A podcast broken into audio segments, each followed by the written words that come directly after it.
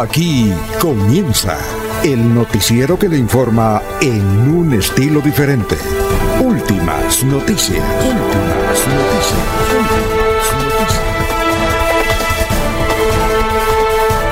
La información analizada por los expertos, sin sesgos, explicada con detalles, sin tanta carreta.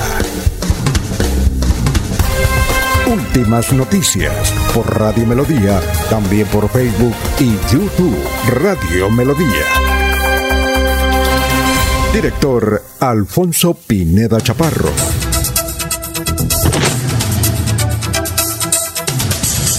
Gracias a Dios, hoy es viernes, viernes del amor, viernes 29 de enero del 2021.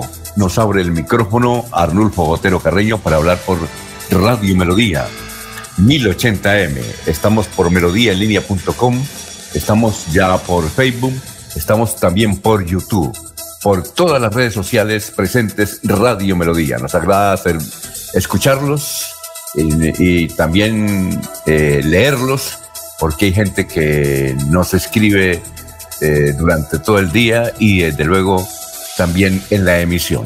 Bienvenidos, señoras y señores. Eh, recuerden que a las siete y media, a partir del próximo, del próximo uh, lunes, estará la sección Hablando con el abogado, con el doctor Iván Calderón. Bienvenidos. Vamos a saludar ya a nuestros compañeros de trabajo a esta hora de la mañana en Radio Melodía. Laurencio Gamba está en Últimas Noticias de Radio Melodía 1080 AM. Don Laurencio, ¿cómo se encuentra? Tenga usted muy, pero muy buenos días. ¿Qué más? Bienvenido. Alfonso, el saludo para usted, para nuestros oyentes, para el señor Anulfo Otero, para la señora Sara Prada Gómez y todos los miembros de Radio Melodía y quien nos escucha en las diversas aplicaciones o a través de Radio Melodía, la tradicional. Alfonso, y ya prácticamente se están integrando los 87 comités de vacunación en Santander para el COVID-19. Lo que se requiere en cada municipio será la policía, el alcalde, lo de la logística.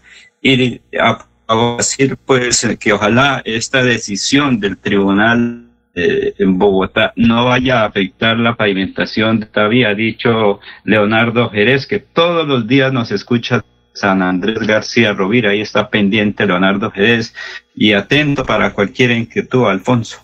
Muy bien, ya nos está saludando. El primero que nos saluda es Gustavo Pinilla. Gracias, dice, desde Girón, en medio de la inmundicia en el ambiente, les deseamos una, un feliz fin de semana. Gerardo Gómez Porero, Buenos días, los saludamos desde Alto Viento 2, Florida Blanca, pensionado Caja Agraria en sintonía. Jorge Becerra nos eh, escucha desde Fremont, eh, el estado de California, en Estados Unidos. Dice que allá son las eh, dos de la mañana, seis minutos, dos y seis minutos. Bueno, señoras y señores, también nos saluda don Jairo Macías, eh, también comienza a escucharnos don Ramiro Carvajal de Deportivos Carvajal, Aníbal Navas Delgado, gerente general de Radio Taxi Libres, que tiene el teléfono 634-2222. Un saludo muy especial para Benjamín Gutiérrez, Juan José Rinconosma, Lino Mosquera, Peligan, Walter Vázquez, Sofía Rueda, igualmente para la señora Miriam Díaz Pérez, nos escucha también Jairo Alfonso Mantilla, Pedrito Galvis, Paulito Monsalve. Y vamos a hacer el resumen de las noticias más importantes que vamos a tratar en la presente emisión. Bien, la Fiscalía inició investigación a los dos ciudadanos de 70 años, pero particularmente a uno de ellos, de los cuales agredió a la joven psicóloga Diana Carreño en el barrio La Victoria. Ella está respondiendo del hematoma y de las heridas y desde luego una incapacidad bastante grande de este hecho que ha causado pues sorpresa en Colombia y además eh, más adelante tendremos al señor fiscal regional de la ciudad de Bucaramanga, del departamento de Santander, explicando por qué lo dejó en libertad. La gente se pregunta que por qué lo deja en libertad si ahí están en las evidencias. Pues bien, más adelante él, él lo va a explicar. Son las 5 de la mañana, 7 minutos. Bien, eh, más noticias sobre el laudo arbitral, eh, donde Colombia por ahora está perdiendo 10 mil millones de pesos con la firma española SACIR, que tenía que construir tres puentes entre Bucaramanga y Málaga y apenas construyó uno, el Isgaura, mal construido, ahí en San Andrés, no sirve para absolutamente para nada. Yo digo que se construyó con una inversión de 170 mil millones de pesos. Don Laurencio me dice que no, que es, eh, es menos, pero es que yo he sumado todo lo que se ha gastado en la construcción de ese puente y algunos gremios, entre ellos de ingeniero, eh, están de acuerdo en que las cifras son de 170 mil millones de pesos. Pues bien, lo que, lo que encontramos es una curiosidad. SACIR no está completamente contento, esa firma española, con el fallo. Pensábamos que estaban cantando victoria, no señor, porque dicen que ellos están pidiendo eh, en ese laudo arbitral 41 mil millones de pesos. Imagínense, 40 mil millones, 41 mil millones de pesos. Eso era lo que pedían. Y el laudo arbitral dijo que no, que 10 mil millones de pesos que eso que, claro que van a hacer una serie de revisiones, pero al menos ya Colombia perdió esa platica. Los señores de SACIR dicen que no están de acuerdo, que pues obviamente van a recibir el billete, pero que ellos quieren es más, porque las consecuencias para ellos se miden en dólares y a convertirlo en colombianos, en pesos colombianos, pues da 41 mil millones de pesos. Ahí está el gran debate. Eh, ayer nos envió un, audio mm, el padre Mario, el padre Mario que fue diputado. ¿Cómo es el apellido, Laurencio? ¿El padre Mario? ¿Cómo es el apellido del padre Mario, el que fue diputado? Mario Cárdenas. Mario Cárdenas. Mario Cárdenas. Está muy extenso ese, ese, audio, por eso, pero él ha protestado también, eh, como le está haciendo la comunidad de García Rovira, contra este atropello de los españoles, eh, contra la economía colombiana. 10 mil millones y, pensaban o piensan que el asunto es de 41 mil millones de pesos. Bueno, eh, son las 5 de la mañana, 10 minutos. Ayer nos compartió un video, don Gerardo Navarro, a quien estamos saludando, de un camión de Postobón que bajando al terminal se quedó sin frenos. Bajando aquí al terminal de transporte se quedó sin freno. Finalmente se estrelló contra un barranco. Pero el hecho no pasó mayores, pero sí, desde luego, cuando uno ve el camión, eh, bajando velozmente por el terminal y sin frenos, eso ya para uno da para preocuparse, pero hábilmente el conductor, genialmente el conductor, frente al peligro, logró pegarle al barranco y detenerlo. No lo estrelló, sino que llegó, no sé cómo lo hizo, providencialmente lo logró este muchacho conductor del camión de Postobón. Son las cinco o diez minutos. La policía capturó a un joven que extorsionaba a su exnovia para no publicar videos íntimos de esa relación. Eso sucede mucho, ¿no? Por estos tiempos. Los rectores de 20 colegios privados de Bucaramanga firmaron un compromiso para asumir el modelo de alternancia educativa desde cuando la alcaldía la autorice. Son colegios privados. Eh, directivos, profesores de las instituciones, aseguraron que este acuerdo por la educación ha sido el resultado de acciones implementadas del año pasado que les permiten garantizar las condiciones de bioseguridad para el regreso gradual a las aulas. Eso es lo pensado. Por ahora, todos están en la virtualidad, pero firmaron el compromiso para cuando se pueda. Son las 5 de la mañana, atención, atención que una mina de carbón, yo no sabía, Laurencio, que en Landazuri había minas de carbón, vea usted. Una mina de carbón tuvo sus inconvenientes, hubo un accidente, eh, más adelante vamos a hablar con César García, director de la Oficina de Riesgos del Departamento de Santander, en una mina de carbones, y hay dos muertos y dos heridos. Mira, eso es por lo que, lo que nos dicen ahora, mina de carbón. Sí sabía Laurencio que en, en el sector de Landazuri, estamos saludando allá a la familia Soler, en Landazuri, que nos escucha todos los días. Laurencio, si usted sí sabía que en Landazuri había eh, una mina de carbón, ¿eso es nuevo para usted también? Sí, señor. No, no, no, eso hace tiempos que está la explotación. Sí, allá se conoce que ese carbón sale por la troncal del antiguo Magdalena, sale creo que para la costa, pero sí hay una cantidad de personas dedicadas. Y la, uno de los dos heridos que están aquí en Bucaramanga, porque creo que sufrió eh, digamos, quemaduras al explotar la mina en la parte interior, pues es un ciudadano extranjero, al parecer venezolano. Sí, venezolano, evidentemente venezolano. Sí, es venezolano. Imagínese, ¿cómo le parece a usted? Entonces, eh, hay dos muertos. Eh, más adelante vamos a ver si sabemos de, de quién se trata. Eh,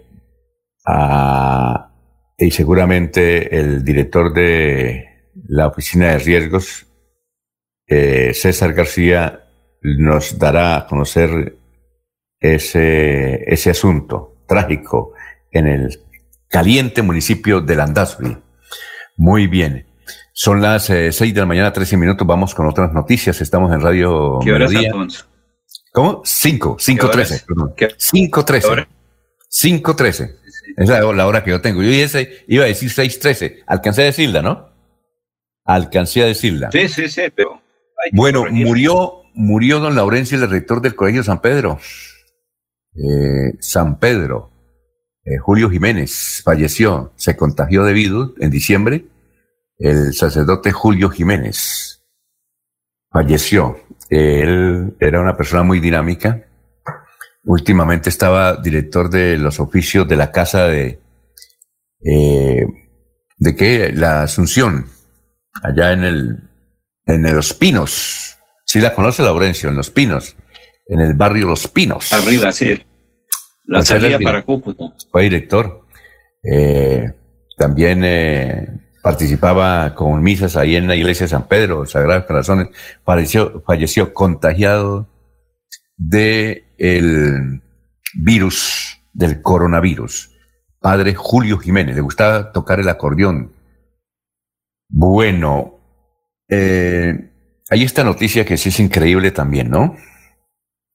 Resulta que Cambio Radical, allá se conoció que Cambio Radical tiene como fórmula eh, para fortalecer la lista al Congreso de la República a nadie más ni nadie menos que a la familia de Germán Trujillo, el hombre que a través del PAE estapó prácticamente al departamento de Santander, eh, él lo condenaron, ahora está en una libertad condicional.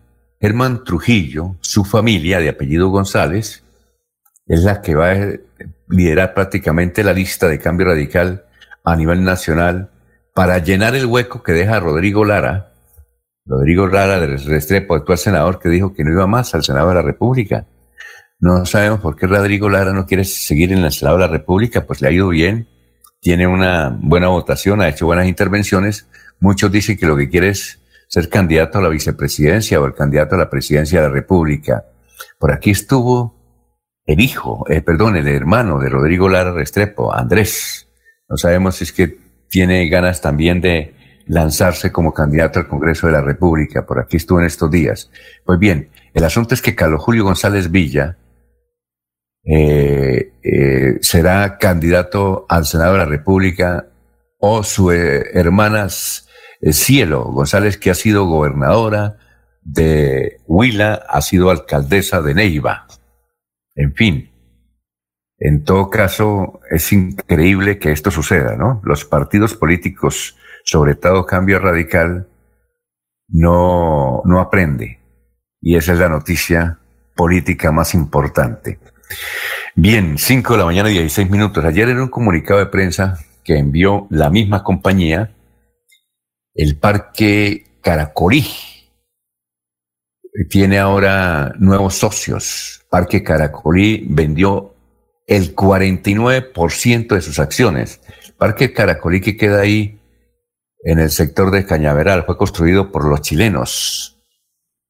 Pues bien, entonces el Parque Caracolí eh, vendieron sus acciones por 600 millones de pesos a una firma inmobiliaria que se llama Inmoval, debe ser colombiana. I-N-M-O-B-A, a una firma inmobiliaria. Parque Caracolí también nos informa que esta organización que se llama Arauco en Chile, que le gusta tener muchos centros comerciales, también vendió eh, parte del centro comercial La Colina, ahí en el norte de Bogotá, en la Colina Campestre, un centro comercial que lleva como, como seis años. Cinco de la mañana, diecisiete minutos. Eh, ayer se nos olvidó pasar esta aclaración de la gerente del restaurante La Casona. Doña Liliana Pérez dice que la, en ningún momento el restaurante La Casona ha sido cerrado. Ese que queda ahí en el parque, ¿cómo es que? Parque La Nieve. ¿Sí ha ido al, al Parque La Casona, al restaurante La Casona, don Laurencio? ¿Ha ido al sí, restaurante? señor, y bastantes veces. Sí, sí, compré en el pasado cuando se ah, salía. Ah, bueno. Es que creo que fue, fue un bar que tiene el mismo nombre. Ah, ya. Creo que fue. Bien, entonces doña Liliana Pérez dice que no está cerrado, que siguen brindando los almuerzos, las comidas, las cenas, desde luego ajustándose a las normas de bioseguridad eh, del gobierno, el famoso, las famosas once de la casona con chocolate, pan y el queso. Entonces Liliana Pérez dice que en ningún momento ha sido cerrado la casona. Esta información no la había dado la Policía Nacional. Entonces no es el restaurante La Casona, sino un, ¿qué? ¿Un bar que llama La Casona? Un bar, sí, sí, creo que es un bar, bar La Casona, pero en otro sitio. Cinco de la mañana, 19 minutos. Fue ampliado el plazo, es una buena noticia de parte del Consejo de la Ciudad de Bucaramanga para el pago del predial con descuento del 10% hasta el 31 de marzo. Eh, fueron contagiados eh, los internos de la cárcel de San Gil. Hay 18 internos contagiados. Se hicieron las pruebas del resto. Son como 70 reclusos. Hoy les dan las pruebas. La ministra de Obras Públicas da una buena noticia. Dice el proyecto Pamplona Cúcuta obtuvo el premio internacional Acuerdo, eh, Acuerdo de Transporte de América del Año. El proyecto Pamplona Cúcuta ocupó el primer puesto este premio se ganó gracias a la gestión realizada para alcanzar su cierre financiero por 450 millones de dólares.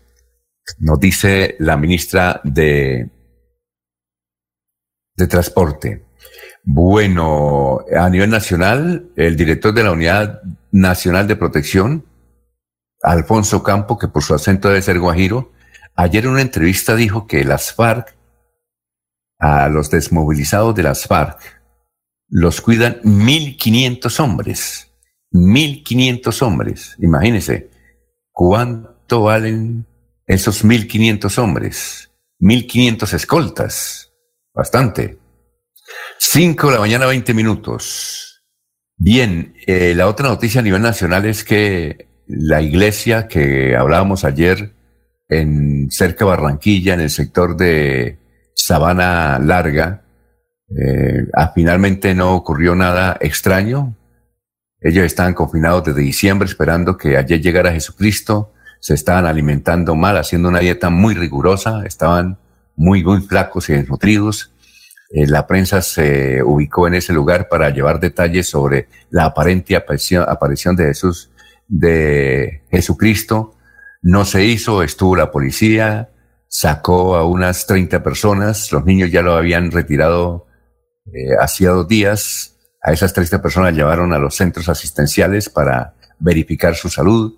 Por su parte, el pastor de esa secta que se llama Berea eh, expidió un comunicado, el señor Gabriel Tapur, indicando que en ningún momento se iban a suicidar porque ellos, con los principios bíblicos, condenan el suicidio porque el que se quita la vida va es al infierno y que ellos no están así, que solamente estaban en un proceso de oración. Pero dice que siguen esperando por estos días la venida de Jesucristo. Sin embargo, ya se acabó el problema, ya se fueron los periodistas, el escándalo no llegó a mayores, pero sí hubo mucha tensión. Bueno, la otra noticia es la que ocurrió eh, ahí cerca a su tierra, don Laurencio, en el municipio, en la ciudad de Tunja. Allá apareció todavía hay incautos, ¿no, Laurencio? Un señor, Juan Carlos Rodríguez Arias, que decía que era oficial retirado del ejército con su esposa Judía Street, colocó una oficina para eh, supuestamente eh, vincular gente con buenos sueldos de una petrolera, eh, los escribió, luego les dijo a los que escribió que necesitaba a cada uno de ellos 15 millones de pesos para comprar mil camionetas, mil camionetas último modelo, con el propósito de prestarle el servicio a varias petroleras de América Latina.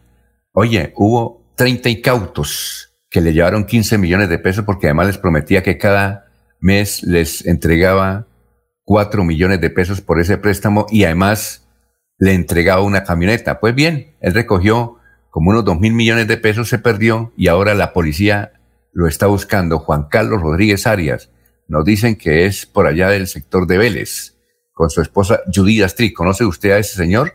Juan Carlos Rodríguez Arias. allá, es, por allá de su sector, ¿no? ¿No? pero no, no, no conozco, señor.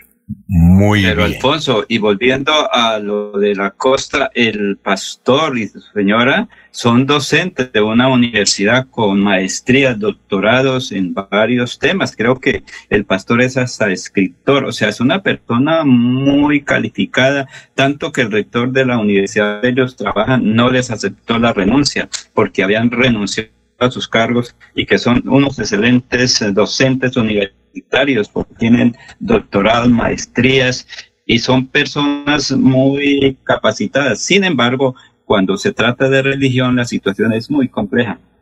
Muy bien, perfecto, sí, eh, pero además eh, lo que no, él no ha querido dar declaraciones el pastor, porque hay que preguntarle por qué entonces él se retiró de semejante sueldazo de la Universidad del Atlántico como, como profesor, regaló sus bienes al igual que las 30 personas que estaban allá confinadas, esperando la venida de Jesucristo, que regalaron sus bienes para esperar la llegada de Jesucristo. Eso hay que, él también tiene que explicarlo.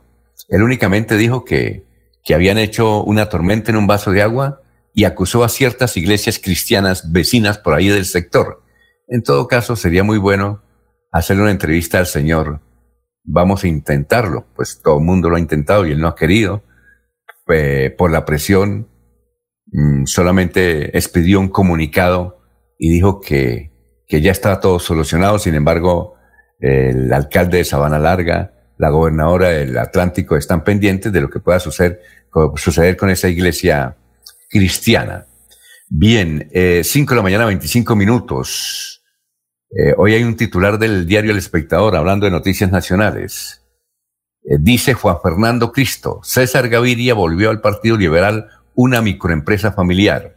César Gaviria volvió al Partido eh, Liberal una microempresa familiar. Es un reportaje que trae hoy el diario El Espectador. Hoy está cumpliendo año Hernán Peláez Restrepo. Hernán Peláez Restrepo. También saludamos a Jair Lagos, que estaba cumpliendo años en el día de ayer. Otro oyente de Radio Melodía. Un saludo para él y su familia para su esposa, para su hijo. Bien, eh, nos informa aquí un eh, internauta de la ciudad de Bogotá que la congresista Caterín Miranda del Partido, eh, mm, Partido Verde va a presentar un proyecto de ley para que las agresiones callejeras a las mujeres, como el caso de lo que sucedió en el barrio La Victoria este fin de semana, pues sea considerado un delito sea considerado un delito. Dice el, oyente que pertenece a la organización de Catherine Miranda, una joven congresista del Partido Alianza Verde. Dice que nos va a enviar el proyecto para que la agresión en las calles contra las mujeres, no, no piropos, ¿no?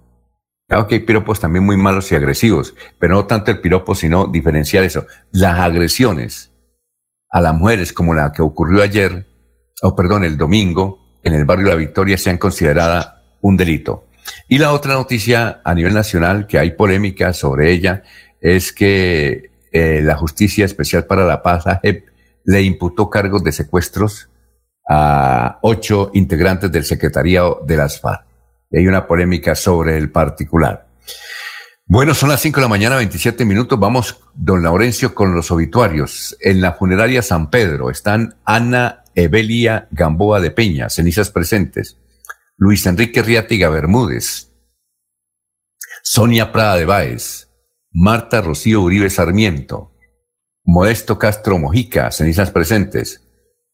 Eh, Jaime Arisa García, cenizas presentes. Ricardo Arenas Monsalve, cenizas presentes. Romelia Aguilar García. Luis Francisco Jurado Espinel. Efraín Sanabria de Caro. Gilberto López Quintero. Celina Jaimes Jaimes. En Los Olivos. En Los Olivos está Nubia Janet Peña Sánchez. Hay que indicar, y hacemos la aclaración, porque si lo ha pedido a la mayoría de periodistas, el hombre caimán.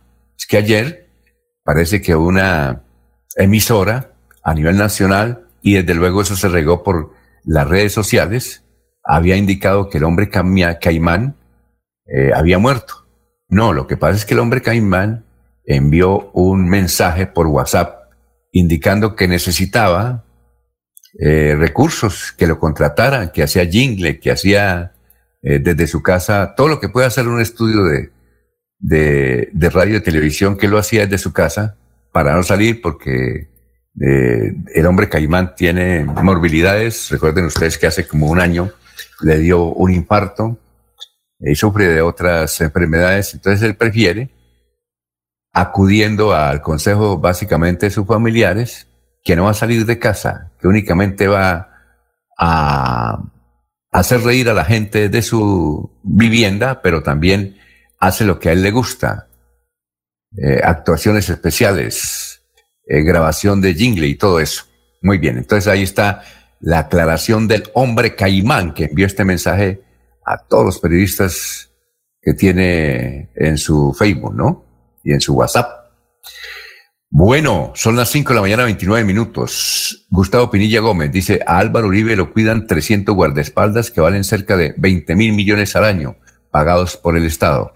Eh, Gustavo se refiere eh, a lo que mencionamos, que el director de la unidad de protección ha indicado que a los desmovilizados de las FARC los cuidan, los cuidan 1.500 hombres ¿Cuánto vale eso en plata? ¿Cuánto vale un, escolta, don Laurencio? ¿Usted tiene datos de cuánto podría valer una escolta más o menos al mes? Una escolta profesional, Alfonso, con el pago de todo, con seguridad social, con todo más o menos uh, tres millones y medio mensual, más uh, el pago de los servicios médicos, creo, y también pues que tener un seguro especial porque ellos están afrontando en cualquier momento. Es decir, usted dice, Laurencio. Una acción violenta. Eh, usted dice, Laurencio, que una escolta más o menos, palabras más, palabras menos, redondeado el asunto, y si lo paga el Estado, vale cuatro millones al mes, más o menos. palabras más, palabras menos. cuatro millones. Ah, muy bien. A ver, don Gustavo, si multiplica 1.500 por cuatro millones, hágame el favor y me manda ese datico, eso le cuesta al Estado colombiano cuidar, cuidar a qué? Cuidar a los desmovilizados de las FARC, porque tú hay, eh, eh, es decir, hay una, hay una situación en el la Unidad Nacional de Protección. En el sentido de que hay protestas eh, porque dicen que la Unidad Nacional de Protección le debe sueldos a los escoltas. Y es más, cuando piden desplazamiento, no los autorizan o no los pagan. Entonces, por eso ayer estaba inmerso en una polémica el señor Alfonso Campos Guajira, Guajiro, director de la Unidad Nacional de Protección. Así que, don Gustavo, multiplíqueme. Ah, cuénteme. ¿Cuánto vale también la seguridad para el expresidente Álvaro Uribe Vélez, para el Centro Democrático, cada uno, para los senadores, para los congresistas, y para muchas personas que tienen protección del Estado colombiano en Colombia, Alfonso, los expresidentes, los magistrados que de alguna manera están por ahí Aquí me amenazados también. un esquema de seguridad es bastante costoso.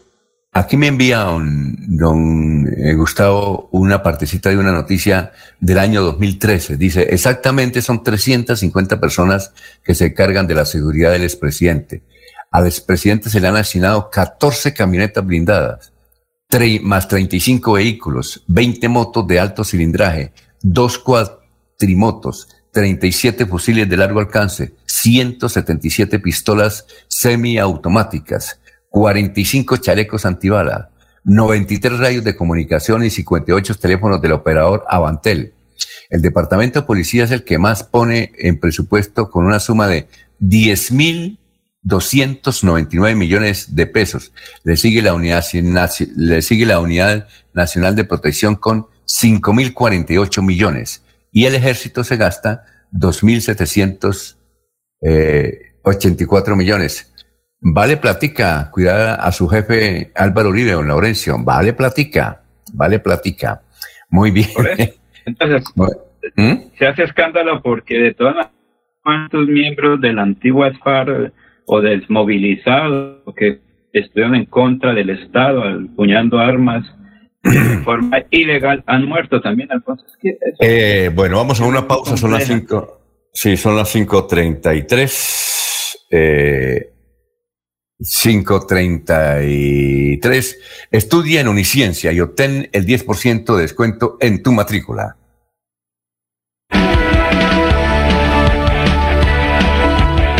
Melodía es la radio que lo tiene todo. Noticias. Deportes. Música. Variedades.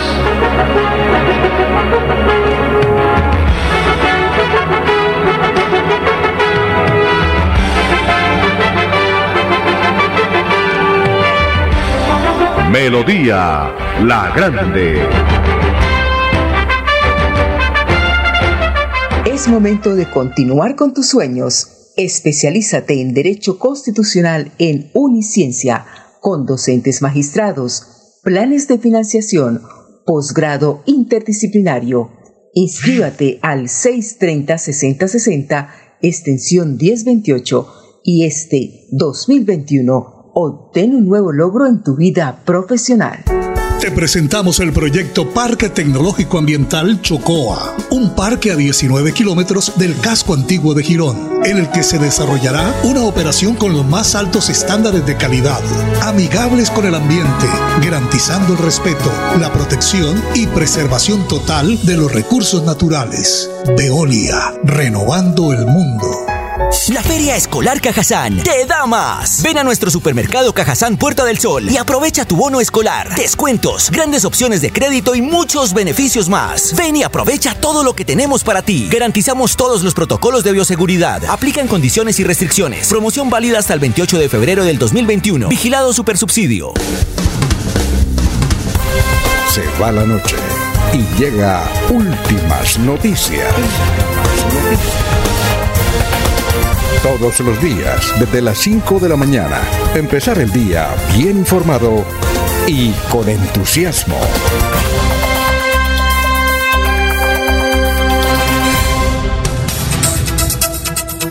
Bueno, Laurencio, antes de sus invitados son las 5 de la mañana, 35 minutos.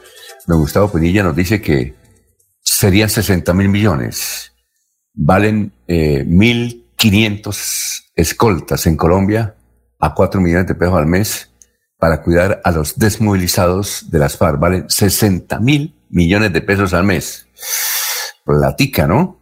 Platica que invierte mensualmente el Estado colombiano fuera de los viáticos, ¿no? Porque a veces también les toca darle viáticos para los desplazamientos. Para los desplazamientos. Bueno, son las 5 de la mañana, 36 minutos. Vamos, don Laurencio. Un saludo para Yolanda Rodríguez que nos escucha en Campo Hermoso. Ana Galeano dice, mucha plata para la guerra que se desarrolla silenciosamente y los niños pobres sin poder estudiar. Y así. Nomás en esto de las FARC, 60 mil millones al mes, serviría para muchas cosas, ¿no, Laurencio? Para muchas cosas. Bueno, son las 5 de la mañana, 36 minutos. Lo escuchamos, don Laurencio, 5.36.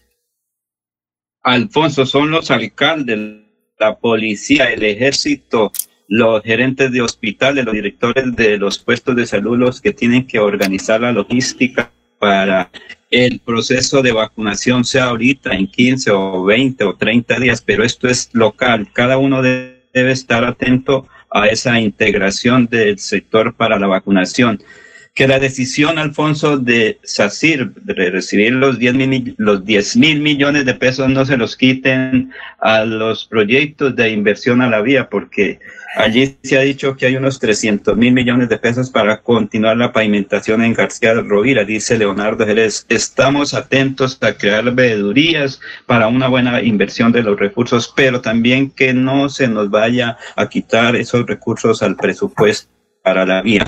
Y fueron cuatro millones de pesos lo que estaba recibiendo el exnovio de una joven aquí en Bucaramanga cuando fue capturado.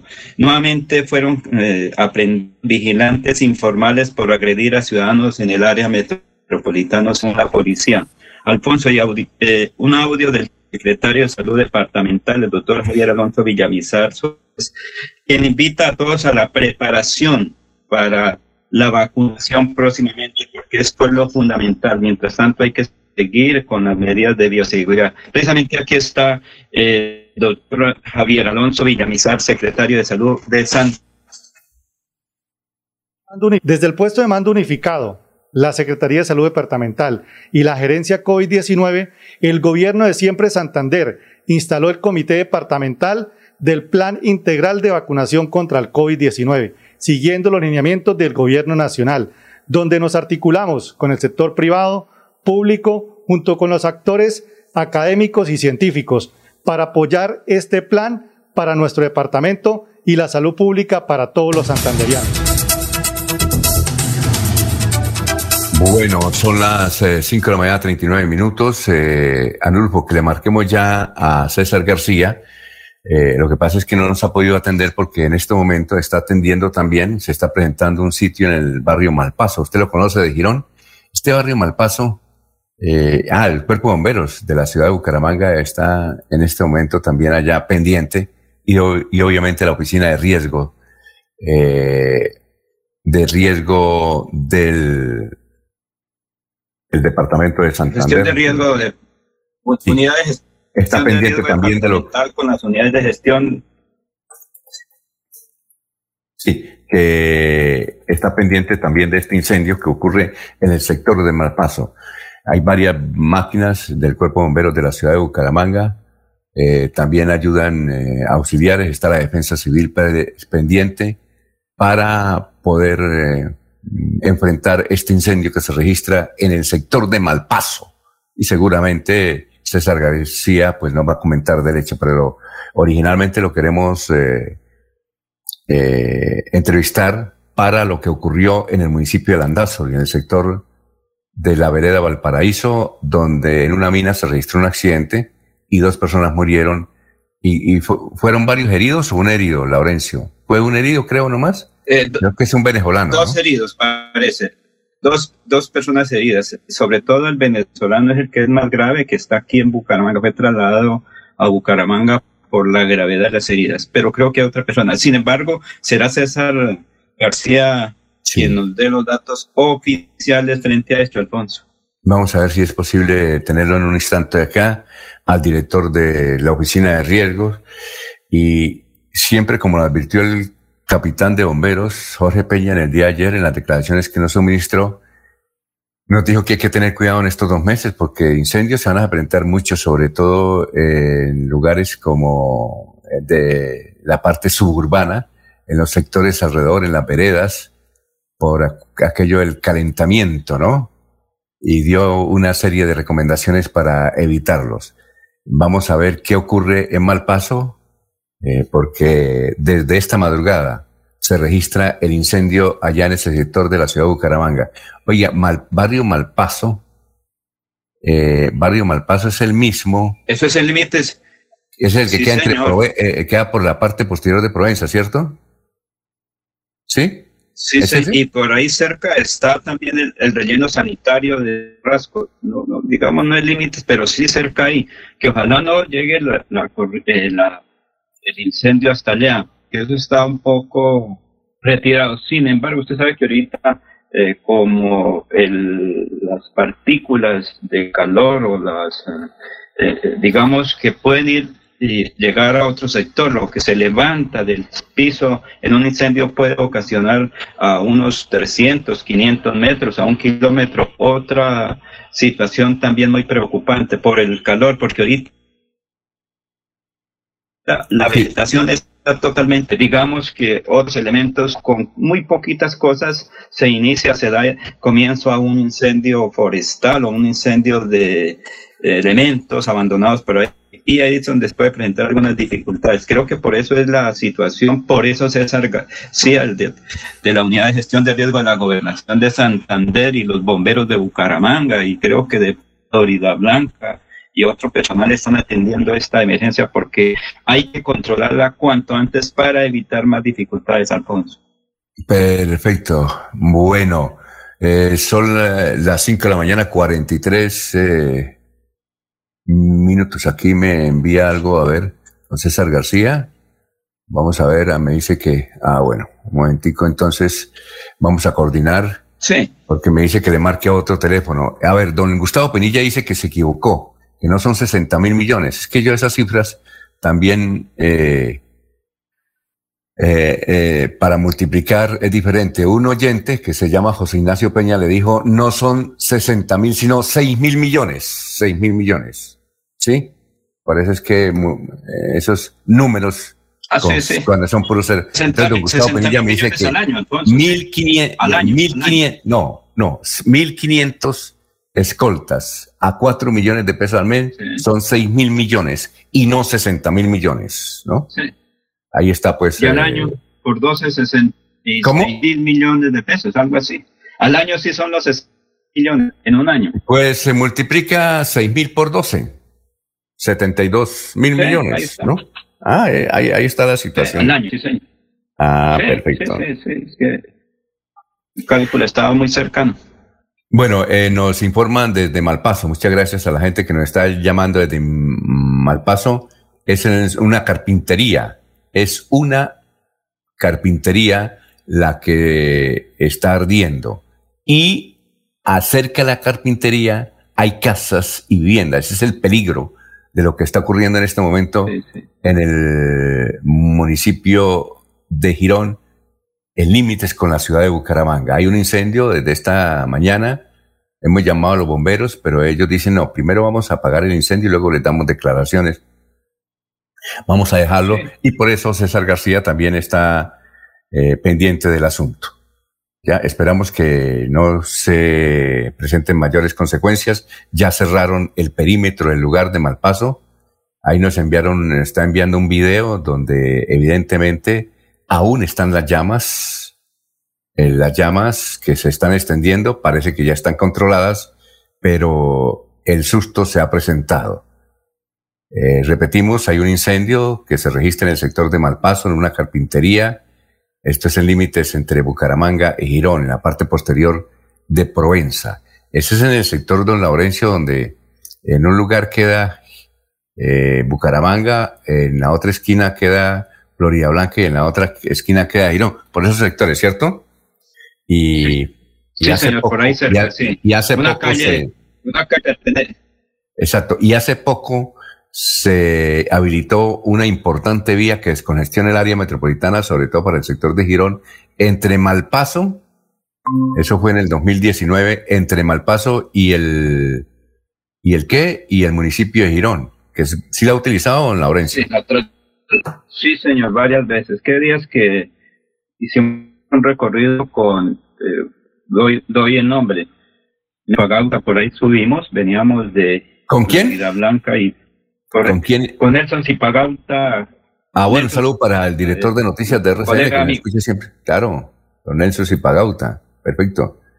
Bueno, vamos a saludar a los demás compañeros. Eh, vamos, sí, vamos a hacer una pausita. Son las 5 de la mañana, 46 minutos. Tu casa ahora es el lugar ideal Ecofuturo te ofrece la oportunidad de renovar los electrodomésticos y víveres fundamentales para toda la familia. 546 en Radio Para seguir adelante, Copfuturo te ofrece crédito educativo en línea. Ingresa a www.copfuturo.com.co y solicítalo de una manera fácil, rápida y segura con la mejor tasa. Atención telefónica 318-717-3270 y 317-404-6430. Copfuturo, construyendo sueños de progreso. Bueno, y hay otras noticias también positivas en el departamento de Santander.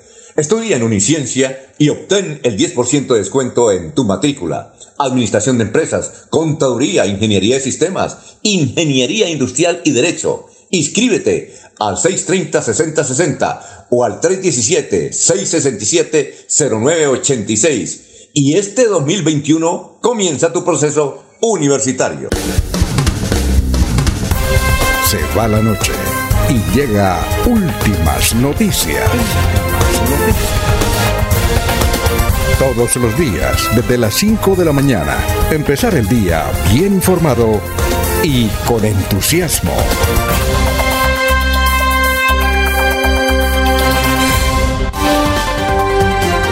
Julio Enrique Avellaneda está en Últimas Noticias de Radio Melodía 1080 AM.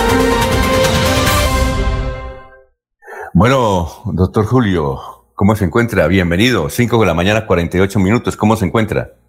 Alfonso, muy amable. No, por fortuna nos encontramos muy bien. Permítame saludarlo, al igual que a todos mis compañeros en la red. Y por supuesto, como siempre, a toda la amable audiencia de la potente Radio Melodía. Muy bien. Eh, bueno, ¿cuál es el santo de hoy, doctor Julio Enrique? Bueno, el santoral nos menciona hoy a San Valerio. Hay dos San Valerios, ¿no, Alfonso? No sabemos a ciencia cierta el santoral a cuál de los dos se refiere. Alguno que fue obispo de Treveris, allá hacia el siglo III, y otro San Valerio, registran los anaqueles de la historia de la iglesia, que fue obispo de Ravenna. Ambos, Ah. por supuesto, con sus, con sus méritos eh, religiosos, eh, pero no sabemos a ciencia cierta a cuál de, o no conozco a ciencia cierta a cuál de los dos San Valerios se refiere el santoral, mm, cuya memoria recuerda en el día, en el día de hoy. Doctor Julio, ¿me permite un instante? Eh, ya te- es que tenemos ya comunicación con César García, el director supuesto. de Riesgos del Departamento de Santander, y le tenemos eh, dos preguntas. La primera, doctor César García, gracias por estar con nosotros. Eh, ¿Cómo fue el incidente en el sector de Landazuri, donde una mina de carbón, pues desconocíamos que había mina de carbón allá, donde se produjo un accidente y hubo dos muertos? Y bienvenido y muy buenos días. Eh, muy buenos días para usted, Alfonso, y para todos los oyentes de Melodía. Sí, efectivamente, en las horas de, la tarde, ayer al caer la tarde en el municipio de Landazuri, más exactamente en la vereda Valparaíso, ocurrió una fuerte explosión en una mina de carbón, donde dos personas fallecieron y otra persona herida, trasladada del hospital de Landazuri al hospital universitario de Santander. Esta persona pues presentaba quemaduras en, su cuerpo, es una persona de origen venezolano. Las otras dos personas fallecieron y desde la Dirección Departamental de Gestión del Riesgo coordinamos pues todo el tema de búsqueda y rescate en las horas de la tarde con eh, los organismos de socorro, con la Defensa Civil, con eh, el Cuerpo de Bomberos Voluntarios del Andazuri y la Policía Nacional. Bueno, ¿y, y, cómo fue el accidente? ¿Cómo- cómo- es decir, este, ¿fue en- dentro de una, eh, de una excavación o algo por el estilo? Sí, en ese- ellos estaban en ese momento en el proceso, en el procedimiento de, digamos, de extracción de carbón en esta mina. Eh, los hechos son materia de investigación por parte de las autoridades competentes. Eh, lo que nos informan desde el puesto de mando unificado es una fuerte explosión al interior de la mina, pues como les digo, deja dos personas fallecidas y una persona eh, herida. En este momento, pues con las autoridades estamos en la investigación eh, de si la mina tenía eh, los permisos correspondientes, si tenía el título minero, si realmente estaban cumpliendo con los protocolos de seguridad que se necesitan para esta clase de procedimientos, teniendo en cuenta que en muchos lugares de Santander, muchos eh, municipios, eh, realizan esta, esta clase de actividades y pues ese es el llamado a las autoridades para el control de, de estas minas, que si realmente se hace esta extracción de, de, de algún, de algún eh, de carbón eh, eh, o de oro lo hagan bajo, pues, digamos, las condiciones de la ley y bajo los protocolos. ¿Usted tiene los nombres de las personas que murieron? Sí, la, dos personas que uno eh, eh, respondían al nombre de Jonathan Castañeda, de 25 años, Lindolfo Ramírez, de 37 años, y la persona que está herida de origen venezolano, eh, Gabriel Mora Castro, de nacionalidad venezolana. Jonathan Castañeda, y me, y me dice el otro, el, otra, la otra persona que murió. ¿Y Indelfo qué? Sí, son dos, Jonathan Castañeda, de 25 años, y Lindolfo Ramírez Hernández, de 37 años. Son las personas que fallecieron al interior de esta mina. ¿Esos son colombianos? Sí, sí, señor, de origen colombiano y la otra persona venezolana. Eh, son jóvenes, supongo, supongo que son jóvenes, o eran jóvenes, ¿cierto? Sí, uno de 25 años, el otro de 37 años. Muy bien, perfecto. Las personas que fallecieron. Eh, eh, ahora, ¿usted conoce de un incendio que está registrando en el sector de Malpaso? ¿En dónde? Me repite, Alfonso, no le copié. En, en el sector de Malpaso. En este momento hay un incendio donde una carpintería está prácticamente destruida y hay cuatro máquinas del cuerpo de bomberos. Ese sector de Malpaso que queda ahí en la parte posterior del barrio Provenza en límites con Girón. Sí, en este momento se presenta ya un incendio. Eh, hablamos esta mañana muy temprano con la directora de bomberos de Bucaramanga. Ya, ya bomberos de Bucaramanga está atendiendo este este este incendio en el, área pues que se presenta en el área metropolitana ya bomberos de, de Bucaramanga está pendiente de liquidar y controlar este incendio. Ah, bueno, doctor César, se ha presentado, como estamos en época de calor y generalmente hay mucha actividad forestal, sobre todo en incendios, ¿hay alguna novedad sobre el particular que nosotros no conozcamos? Sí, ayer precisamente tuvimos Consejo Departamental para la Gestión del Riesgo. Más de 30 instituciones eh, asistieron, eh, donde revisamos eh, lo que ha venido siendo la primera temporada seca del país. Más de 40 incendios se han presentado en todo el territorio, digamos de gran magnitud el que se presentó en Aratoca y también en el páramo de Santurbán en el corregimiento de Berlín. Y las recomendaciones en esa temporada seca es a no botar colillas de cigarrillo encendidas, en la vegetación que pues por esta época está muy seca, a no hacer las fogatas, eh, los famosos paseos de olla, la gente de manera irresponsable deja prendidas estas fogatas y por consiguiente con el con el viento que está en esta época y, las altas temperaturas es muy fácil que se propague digamos el fuego eh, también las famosas quemas controladas que hacen normalmente los campesinos o los agricultores para la sustitución de cultivos eh, también se le salen de las manos y esto produce fuertes incendios en varios lugares del departamento. Bueno, muchas gracias, doctor César García, director de la oficina que tiene que ver con los riesgos en Santander. Muy amable, muy gentil. A usted, Alfonso, y a todo su equipo de trabajo, muchas gracias. Feliz día. Bueno, doctor Julio, entonces ahora que escúchenme que me hubieran interrumpido, seguimos con, eh, nos hablaba de las características del santo de hoy, 29 de enero. Sí, Alfonso, recordemos, el día de San Valerio, anotaba que eh, la historia de la iglesia registra dos San Valerios, ¿no? El que fue obispo de Treveris en el siglo III y el que fue obispo de Ravenna, una ciudad italiana. Pero a ciencia cierta no, no nos precisa el calendario eh, eclesiástico a cuál de los dos eh, obispos, hoy santos ambos, se, se refieren. Desde luego, cada cual tuvo épocas perfectamente distintas, sus eh, ejecutorias y sus acciones de, fe y de construcción de la iglesia. Bueno, San Valerio, son las 5.55. Eh, doctor Julio Enrique, ¿y cuál es la frase de hoy? Alfonso, más que frase como tal, quisiéramos consignar una, una convicción que tenemos a propósito de la iniciación de las jornadas escolares, tanto en los niveles de primaria, bachillerato, como en los niveles superiores, ¿no?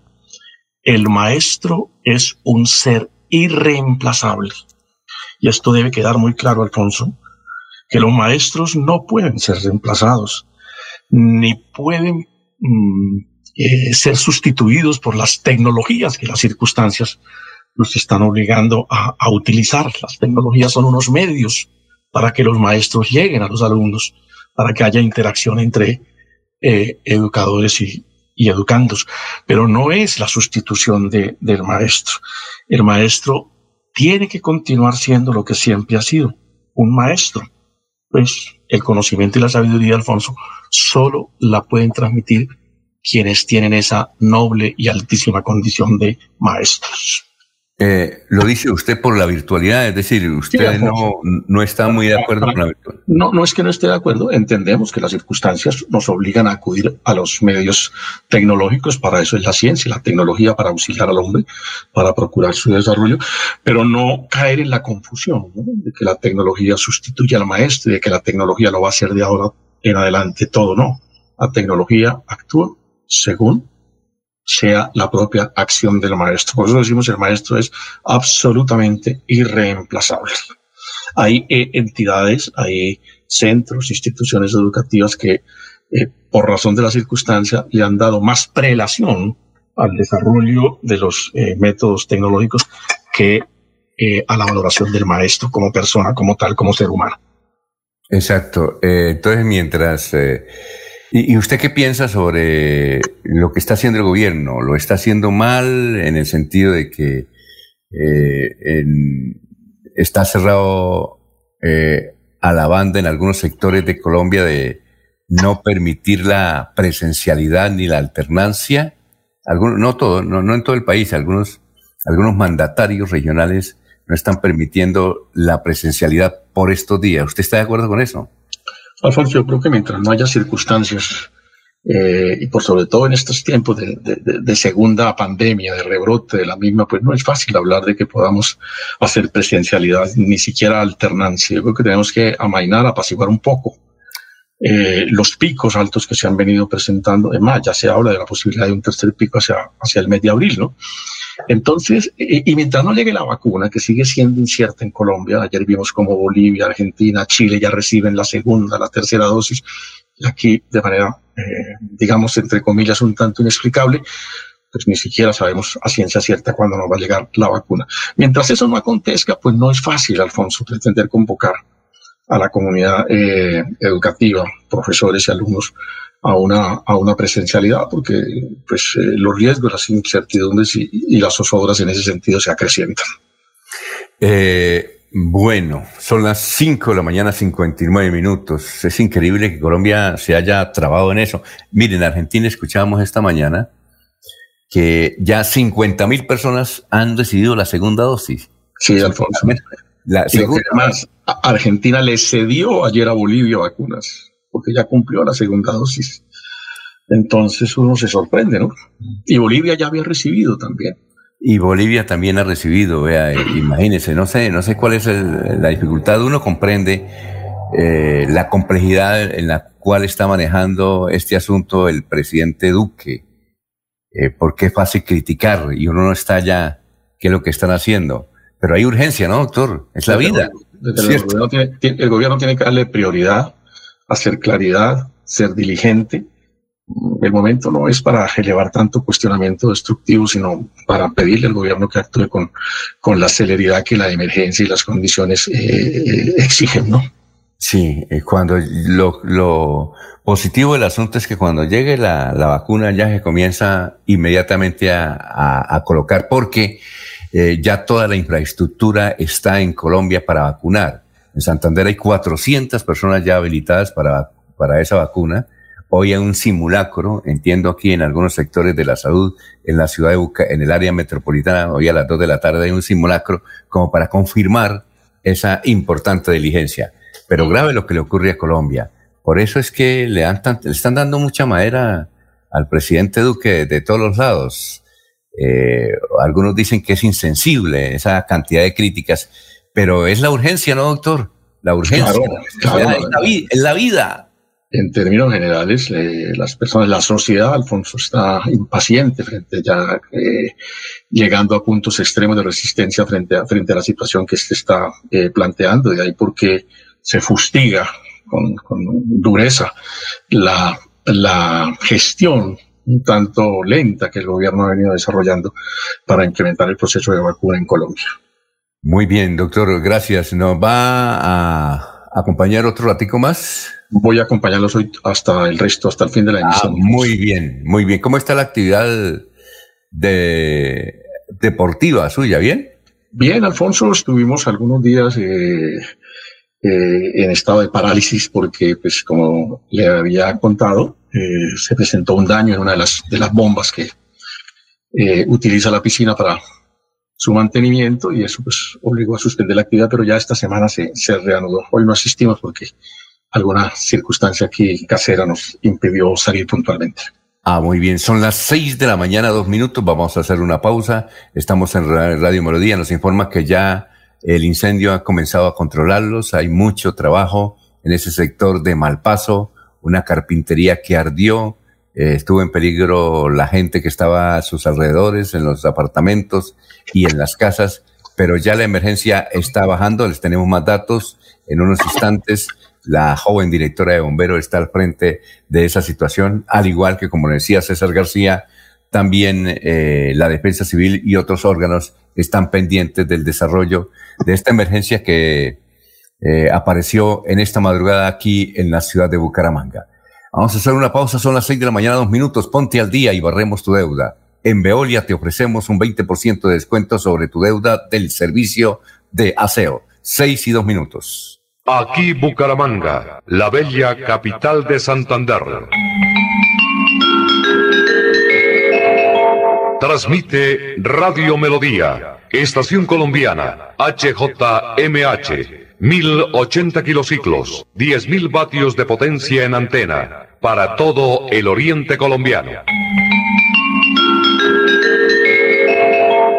Cadena Melodía, la radio líder de Colombia.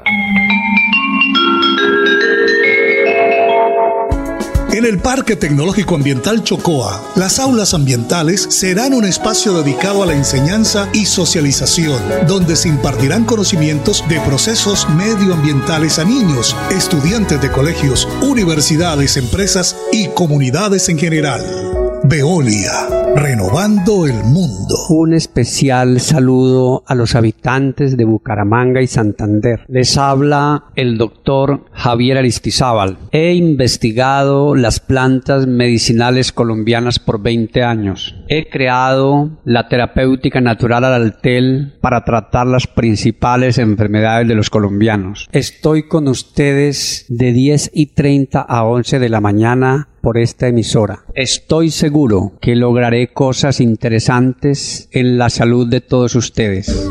Cuando pienses en amor, pasión, piensa en mí, Damiana. Pide ahora mismo tu tableta de Damiana para que disfrutes al máximo de una relación sexual con toda la energía, vitalidad y que te permita durar el tiempo que tú quieras. Damiana, pídela a domicilio en Bioalterna 643-6636 o al celular 321-441-6668. Bioalterna, calle 55 3117, Barrio Antiguo Campestre, Bucaramanga. Se va la noche y llega últimas noticias.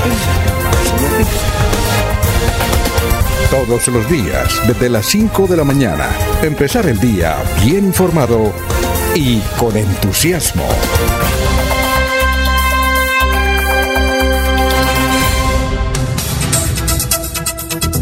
Son las seis de la mañana, cinco minutos. Oye, doctor Julio, en El Espectador hay una entrevista que le hacen hoy eh, al el señor Juan Fernando Cristo, que fue ministro del Interior en el gobierno de Santos.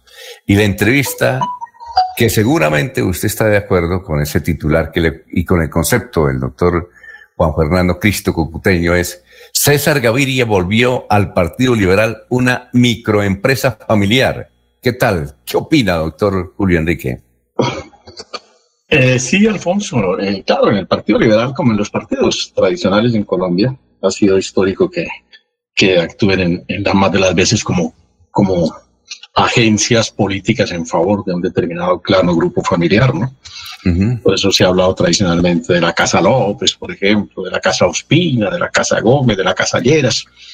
Eh, pero pues el doctor Gaviria sí esto lo llevó totalmente al extremo, porque acrecentó esa acción del partido en favor de, de los intereses de un apellido sin ningún contenido y sin ninguna propuesta. Porque a diferencia de las casas anteriores que citaba hace un instante, por lo menos le daban un barniz de carácter ideológico, filosófico o político. Pero para el señor Gaviria absolutamente nada ocurre en ese sentido. Muy bien, son las seis de la mañana, seis minutos. Vamos con más noticias, don Laurencio. Lo escuchamos. Estamos en Radio Melodía. Estamos, eh, a ver, nos escribe aquí un señor del barrio Dangón. Dice, eso fue, eso fue duro el incendio. Le estamos colaborando. Eh, le dije que si podíamos hablar por teléfono. Dijo, no, voy, voy a seguir colaborando allá, señor del barrio Dangón, porque nos informan que el incendio se presentó en una carpintería y que gracias al cuerpo de bomberos el asunto ya se está eh, controlando. Bueno, Laurencio, son las seis de la mañana, siete minutos, estamos en Radio Melodía. Alfonso, pues vamos a San García Rovira, Leonardo Jerez y el pago a Sacir en San Andrés García Rovira, tierra que conoce los Julio Enrique Avellaneda. Precisamente Leonardo dice que ojalá no se llegue a afectar los recursos que el gobierno ha destinado para continuar la pavimentación. Para este año va a trabajar en pavimentar parte desde el puente de hacia San Andrés, pero que sea Leonardo Jerez, eh, testigo ahí de San Andrés y García Rovira, que hable sobre esto. ¿Qué piensan allí en García Rovira, concretamente en el sitio donde se construyó el puente Isgaura? Laurencio, muy buenos días para usted, para Alfonso, para Ernesto y para todo el equipo de trabajo de Radio Melodía. Pues los habitantes de García Rovira recibimos con gran sorpresa la noticia del fallo eh, del Tribunal de Arbitramiento que condena al Fondo de Adaptación Vial a pagarle una considerable suma de dinero a la empresa SACIR por cuenta de una controversia judicial que se generó en torno a la atención y a la construcción de dos soluciones en dos puntos críticos de la vía Curos Málaga.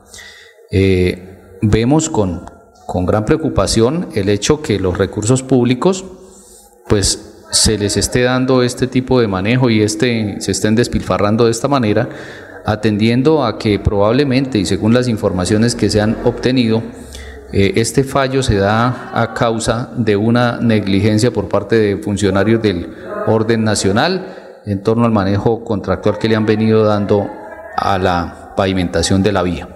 Sin embargo, pues desde García Rovira, pues tenemos que continuar insistiendo en la pavimentación de la vía y tenemos que hacer claridad frente al hecho que esta condena en nada puede afectar los recursos públicos que ya están destinados para la pavimentación de la vía y que esperamos que se les den un buen manejo y que vamos a estar atentos haciendo veeduría ciudadana desde todos los ángulos y desde todos los escenarios posibles para que finalmente eh, consigamos ese objetivo principal, primordial, eh, ese anhelo de los habitantes de la provincia de García Rovira como es la pavimentación total de la vía. Tenemos que hacer claridad que estos, esta condena, este fallo de este fallo de tribunal de arbitramiento, en nada compromete los 320 mil millones de pesos que, que están destinados por el Instituto Nacional de Vías para la pavimentación de la vía Curos Málaga y que aún no han sido ejecutados.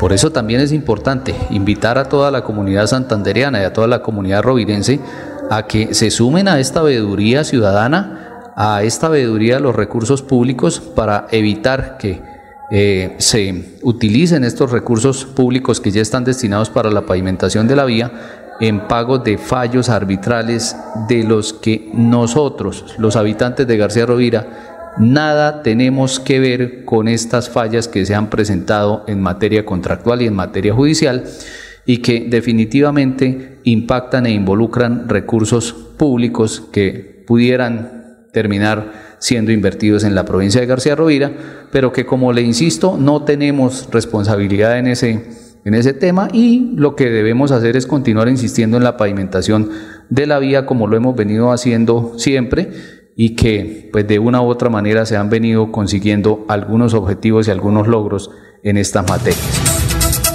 Eh, Laurencio Leonardo, ¿cierto? Gracias a Leonardo Jerez desde el municipio de San Andrés. ¿Cierto? Es Leonardo, ¿verdad?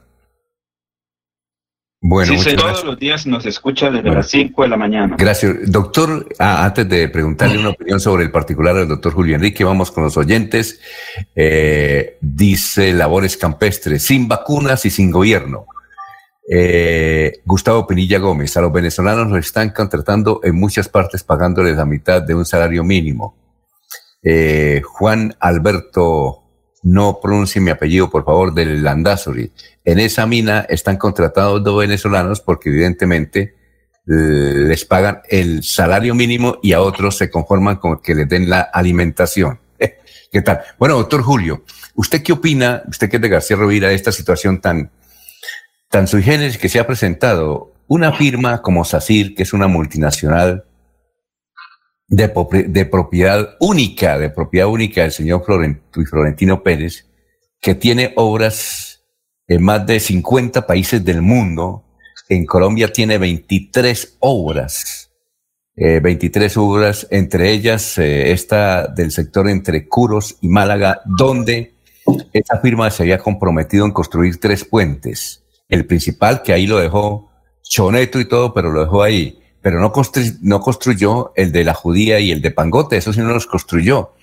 Y no solamente no los construyó, sino que le pone una demanda al gobierno colombiano, van a un laudo vital de la Cámara de Comercio, ellos están exigiendo 41 mil millones, están exigiendo 41 mil millones, finalmente termina con 10 mil millones que seguramente el gobierno tiene que pagarles. ayer estábamos hablando con un ingeniero que hace parte de SACIR, que obviamente no puede hablar, pero él nos decía que los españoles no están contentos porque ellos querían era que les dieran al menos 30 mil millones de los 40 mil que pedían, que no, no están contentos con esos 10 mil millones. ¿Por qué suceden estas cosas, doctor? Que llegan los españoles, nos juntan, hacen todo lo que quieren con nosotros, fuera de que no hacen las cosas, piden plata y, y ya prácticamente la van a recibir. ¿Cuál es su opinión? Bueno, Alfonso, en primer lugar hay que advertir que no, conozco en detalle, con rigor, eh, las razones o los puntos de la controversia, la interpretación, la solución jurídica que el Tribunal de Arbitramiento dio, dio al asunto, ¿no? Como a todos los colombianos, nos queda la sensación de que en materia de contratación pública, incumplir paga, ¿no? Porque, como usted lo anota, sí, nos dejaron un puente ahí, el puente del acordeón, el puente arrugado, puente que ha sido controvertido, un puente que tiene ahí un uso a medias, eh, que no ha sido la solución definitiva para la movilidad de la gente de la provincia de García Rovira. Y vea usted, ahora vienen y son premiados con la no insignificante suma de 10 mil millones de, de pesos, ¿no? Entonces, eh, es importante, creo que el gobierno está en la obligación de, de, hacerle claridad a la ciudadanía que debe ser publicitado eh, y explicado suficientemente el contenido del fallo adoptado por el Tribunal de Arbitramiento para que podamos conocer de buena fuente, como diría don Arturo Abella, eh, cuáles realmente las razones por las cuales finalmente salió premiado SACIR frente a una obra que no ha sido del agrado de la ciudadanía en general. Bueno, 6 y 14 vamos a salvar a nuestro compañero de labores, don Ernesto. Son las 6 y 14 minutos. Ernesto Alvarado está en Últimas Noticias de Radio Melodía 1080 AM. Gran Ernesto, ¿cómo está? Bienvenido, ¿cómo se encuentra? Alfonso, compañeros oyentes, buenos días, es un placer saludarlos. Hoy viernes, fin de semana, el último viernes del mes de enero, ¿no? Se acabó el mes. Sí, señor. Y en lo que sí, señor. Lo camino rapidito. Eh, aunque siempre ha caminado igual. Lo que pasa es que hay veces que a uno le parecen más largos o días largos y otros más cortos. Pero bueno, ahí vamos en este 2021. Eh, hay que decir que en pie de cuesta, el hospital alista cuartos fríos para vacunas eh, COVID. La gerente de, la entidad ha asegurado que está adecuando el sitio para almacenar los biológicos. Dice Patricia Figueredo que se trabaja en la remodelación de las estructuras para que no tengan problemas con las vacunas. Se trabaja en un cuarto mm, donde se conserven toda la cadena de frío y que puedan ser utilizadas por los ciudadanos todas y cada una de las vacunas que lleguen próximamente a esta población. Ha manifestado también la gerente que los trabajadores de la salud se vienen capacitando una vez más con el Servicio Nacional SENA eh, y asegura que por lo menos 30 profesionales estarán en este plan de vacunación aptos para cumplir las labores que se necesiten. Bueno, y del Atlético Bucaramanga lo voy a, preguntar más adelante, ¿no? Más pues, adelante sobre el Atlético, ¿cómo estamos? ¿Ah? Pregunte a ver si nos corcha. Bueno, pero más adelante, es que vamos a unos mensajes. Oiga, ¿y usted está transmitiendo algo desde la Marte? Lo, sí, estamos transmitiendo el... Estamos, por eso lo hemos podido acompañarles en la mañana algunos días. Bueno, muchos días. Estamos transmitiendo la Copa Ciudad de Bucaramanga, 398 años que organiza el licenciado Oscar Vesga. Mm. ha jugado las categorías sub 13, sub 15 y sub 17. Eh, ya tenemos las semifinales y finales que serán sábado y domingo a partir de las 8 de la mañana. Oscar Vesga es mi comandante alférez. Él sí. Él. Ah, bueno. Oiga, por el tránsito de Bucaramanga fue técnico del Real Santander y ahora maneja su escuela de fútbol Oscar Vesga. Bueno, y, y, baje, no hay público, ¿no es cierto? No, únicamente eh, durante los primeros partidos eh, se permitía únicamente el ingreso de cinco papás por equipo. Eh, para estas semifinales y finales se ha permitido el ingreso de 10 padres de familia por cada uno de los equipos. Bueno, y, creo que ayer o antier se le fue la luz. ¿Cómo hicieron ustedes sin luz para transmitir? no, eh, realmente fue un corte ahí rapidito, ¿no? Lo que pasa es que, ese corte rapidito apagó los equipos. Entonces, eh, eh, mi compañero de, transmisión inmediatamente sacó el plan B que él carga, que es un plan de un celular muy bueno. Y ¿Ah, con eso logramos transmitir los lanzamientos desde el punto penalti. ¿Ah, sí? ah, sí, alguien me dijo que hay un plan B, que hay uno debe comprar, es una especie de un aparatico. Y no, no, no, no, el plan B fue sacar el celular. No, pero es que hay un, hay un aparatico que, que dura, es que como una hora, cuando va la luz, ese aparatico reemplaza la I de la luz. Sí. Mm, no, eso es una, pero eso no, dura tanto tiempo. Bueno, al no ser que usted le haga una inversión supremamente grande, ¿no? Pero una mm. práctica por ahí normal no le aguanta imagino para 10 minutos. Ah, ya, ya, ya. Bueno, Néstor, vamos a hacer una. Si sacó el celular, uno de esos buenos celulares que usted carga, Alfonso. Sí. Eh, inmediatamente con eso se hizo eh, la transmisión de, ya la parte final del partido para que la gente pudiera observarlo. Bueno, eh, eh, eh, por ahí le mandé un saludito ayer, no, no se le olvide. Aquí, lo tengo. cumpliendo, cumpliendo este mensaje fue que me sacrifiqué del día de hoy, porque la ah. verdad... Ah, bueno. aquí estoy, cuando usted quiera le entregamos. Sí, pero es mejor que lo grabe, es mejor que lo grabe para, para pasarlo, porque a veces ah, se, nos olvida y, y para no molestarlo cada rato. En el transcurso del día lo grabamos, no hay problema. Bueno, perfecto. Pero entonces hoy a las 7 a mí el favor y me, me lo lees, ¿sí? Por, favor, antes de las 7. Antes de las 7, exactamente, antes de las 7. 6 y 45, 48, porque eh, tengo una, una consulta sobre las 7 de la mañana que debo atender. Entonces a las eh, 6 y 55, porque es como... ¿Ah? Por ahí, por ahí. Lo más, bueno, entre más antes, entre más eh, rápido, mejor. Bueno, perfecto. Son las seis de la mañana, 20 minutos. Vamos a hacer una pausa. Estamos en Radio Melodía. La Feria Escolar Cajazán te da más. Ven a tu supermercado Cajazán Puerta del Sol y aprovecha tu bono escolar. Amigo empresario, su negocio merece el mejor respaldo. Los desafíos mundiales traen soluciones al instante. Por eso Cofuturo le ofrece crédito ágil y práctico para capital de trabajo y todas las necesidades de su empresa. Informes 317-439-9483 y en www.cofuturo.com.co. Cofuturo, construimos sueños de progreso. Bien, y continuamos con noticias positivas. Tu sueño debe continuar. Especialízate en Derecho Constitucional en Uniciencia. Docentes maestrados, interdisciplinaria, planes de financiación. Inscríbate al 630-6060, extensión 1028. Y este 2021 obtén un nuevo logro para tu vida profesional.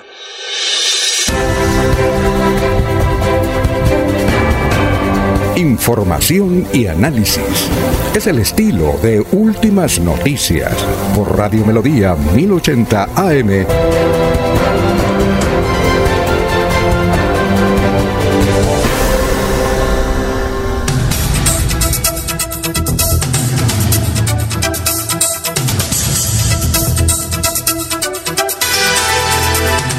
Bueno, son las 6 de la mañana, 21 minutos, y a esta hora le damos la bienvenida al doctor Alex, el doctor de las gotas que curan.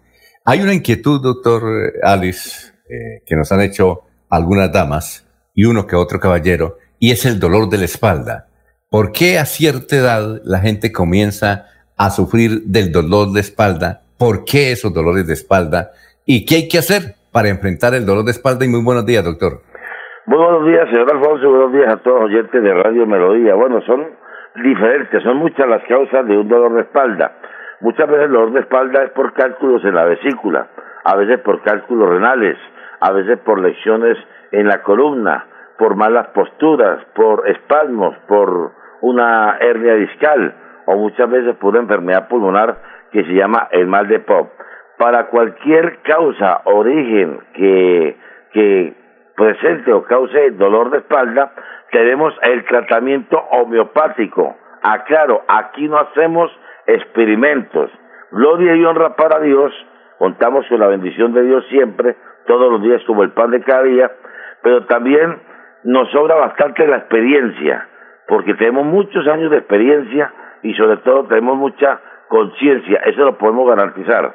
Experiencia y conciencia. Experiencia por los años que llevamos y conciencia porque nos ponemos en el lugar de la persona enferma.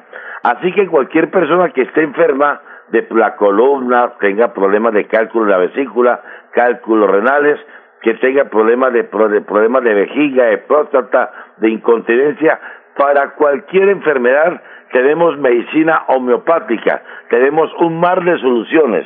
Aclaro, aquí no hacemos experimentos, aquí no ensayo, no juego ni comercializo con la salud de nadie. Aquí mandamos una medicina eh, efectivamente curativa con un tratamiento donde la persona toma medio goteo de la mañana y medio goteo de la tarde en medio vasito de agua. Estamos hablando de medicina homeopática natural curativa, 100% curativa. Le recuerdo a nuestros queridos oyentes que la consulta por teléfono es gratis. Yo no, no estoy atendiendo consultas presenciales por el tema del coronavirus.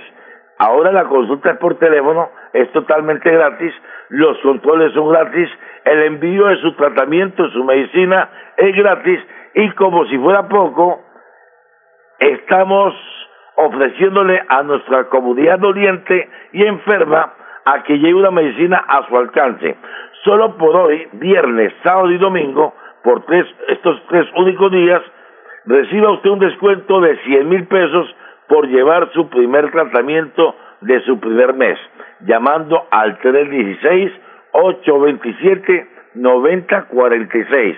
Este número tiene WhatsApp, me pueden hacer sus preguntas por WhatsApp, con mucho gusto les contesto, solo por hoy viernes, sábado y domingo, por tres únicos días, vamos a hacer un descuento a la gente que nos llame, que pida su medicina a domicilio, se le vamos a hacer un descuento de 100 mil pesos la persona que lleve su tratamiento del primer mes.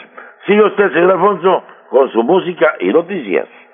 Muy bien, perfecto. Son las 6 de la, eh, de la mañana, 25 minutos. Recuerden, este es el teléfono donde usted aprovecha esta oportunidad de las goticas y de los 100 mil pesos. 635-6768. 635-6768. Yo soy Ramiro Colmenares, fundador, director de los Embajadores Vallenatos.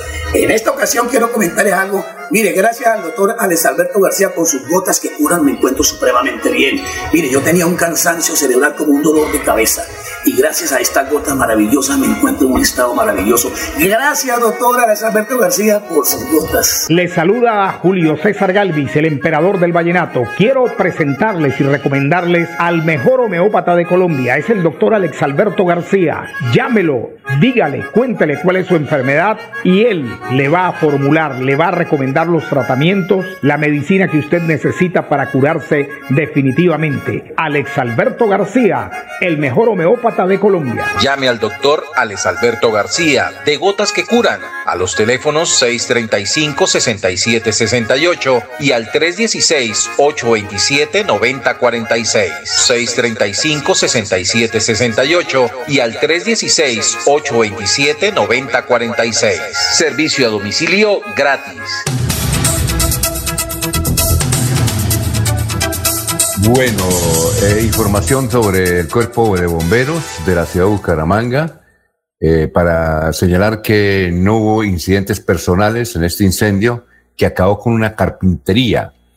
Eh, fueron más o menos cuatro máquinas del cuerpo de bomberos, dice la directora, ahí en el sector de Malpaso. La carpintería ardió, eso sí quedó convertida en cenizas, pero personas lesionadas graves no hay. Hay una que, con, una que otra con, un, con rasguños pero finalmente se salvaron eh, las casas que están al frente y los apartamentos ya están fuera de peligro y ya está todo controlado. Sin embargo, desde luego la zona está cerrada en el sector de Malpaso en el incendio que esta mm, madrugada afectó a los bumangueses y gironeses. Vamos a seguir saludando a nuestros compañeros virtuales aquí en Radio Melodía. Jorge Caicedo. Está en Últimas Noticias de Radio Melodía 1080 AM. Hola, gran Jorge, ¿cómo está? ¿Qué ha habido? Buenos días. Don Alfonso, muy buenos días. Eh, feliz, como siempre, de compartir con ustedes este espacio de Últimas Noticias. Hoy por acá desde zona rural del municipio de Puerto Wilches, en un, lugar en medio de de la casa vecera y el primer corregimiento sobre el río Magdalena, que es el, corregimiento de Paturia. Por acá nos encontramos hoy en un viaje sorpresa, en el cual pues eh, nos acompaña por fortuna un buen clima, una mañana bastante fresca en el Magdalena Medio Santanderiano. Bueno, ¿y qué noticias hay, Jorge? Son las 6 de la mañana, 28 minutos. Para comenzar, don Alfonso, pues eh, una noticia una cifra que, que sea noticia esta hora, pues el precio interno del café en Colombia que bajó este jueves, eh, la, la, jornada anterior, 24 mil pesos la carga de 125 kilos con relación a la cotización del día anterior. En promedio en el país se paga la carga a un millón noventa y mil pesos y en Santander a un millón ochenta y nueve mil ochocientos setenta y cinco, sin incluir el transporte ni el sobreprecio, el sobreprecio para los cafés especiales. Bueno, para aquellas personas que dicen que únicamente se mueren los viejitos de COVID, pues eh, no solamente los viejitos, los jóvenes también se están muriendo. Eh, Julio César Duarte Pinilla, que era un funcionario de la Secretaría de Cultura y Turismo de Girón, pues murió de COVID, tenía solo 42 años. Eh, Julio César Duarte Pinilla, así es que no solamente los, los viejitos los que se mueren, sino también eh, los, eh, los jóvenes. Eso ocurre. 6 de la mañana, 29 minutos. 6 y 29. También nos escribe Rolando y nos dice que fue un susto tremendo esta mañana observar en el firmamento los reflectores del incendio que acabó con la capitería de unos amigos. Salud para Leonardo Jerez en el municipio de San Andrés. Dice, aquí estamos. Eh, Juan Martín Gómez nos escribe desde San Gil y dice, ¿qué falta este gobierno eh, con las vacunas? Lo veo muy mal. Bien, eh, 6 de la mañana, 30 minutos. Vamos a hacer una pausita y... Ah, pero antes de la pausita, les dejo esta noticia para analizarla más tarde. Hoy en el periódico Frente, el Frente trae una primicia.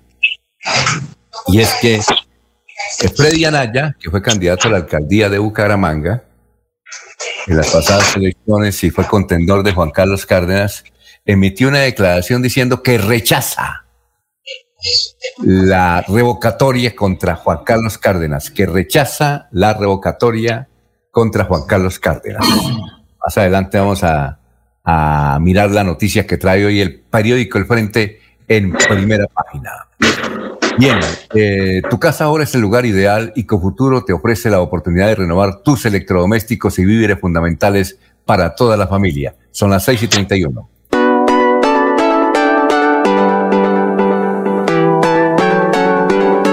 Melodía, Melodía, Radio Sin Fronteras. Escúchenos en cualquier lugar del mundo. Melodíaenlínea.com es nuestra página web. Melodíaenlínea.com. Señal para todo el mundo. Señal para todo el mundo. Radio sin límites, Radio sin fronteras. Radio Melodía, la que manda en sintonía.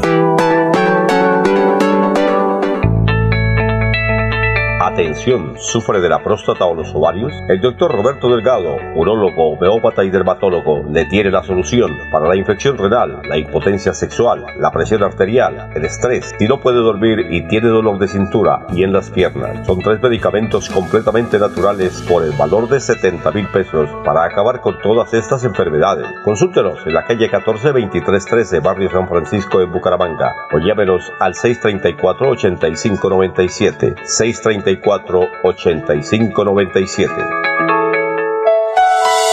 Ponte al día y barremos tu deuda. En Veolia te ofrecemos hasta un 20% de descuento sobre tu deuda del servicio de aseo. Solo debes comunicarte con nosotros y te contaremos cómo hacerlo. Llámanos a la línea 317-713-1197. 317-713-1197. Aprovecha. No dejes pasar esta oportunidad. La Feria Escolar Cajazán te da más. Ven a nuestro supermercado Cajazán Puerta del Sol y aprovecha tu bono escolar, descuentos, grandes opciones de crédito y muchos beneficios más. Ven y aprovecha todo lo que tenemos para ti. Garantizamos todos los protocolos de bioseguridad. Aplican condiciones y restricciones. Promoción válida hasta el 28 de febrero del 2021. Vigilado Supersubsidio.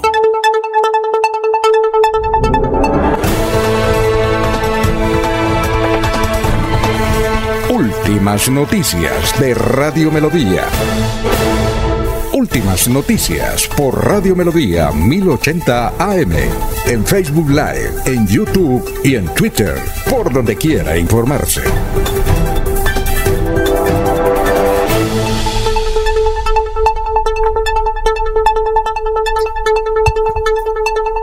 Son las, son las 6 de la mañana, 33 minutos. Dice Freddy Anaya en esta declaración que publica hoy el periódico El Frente.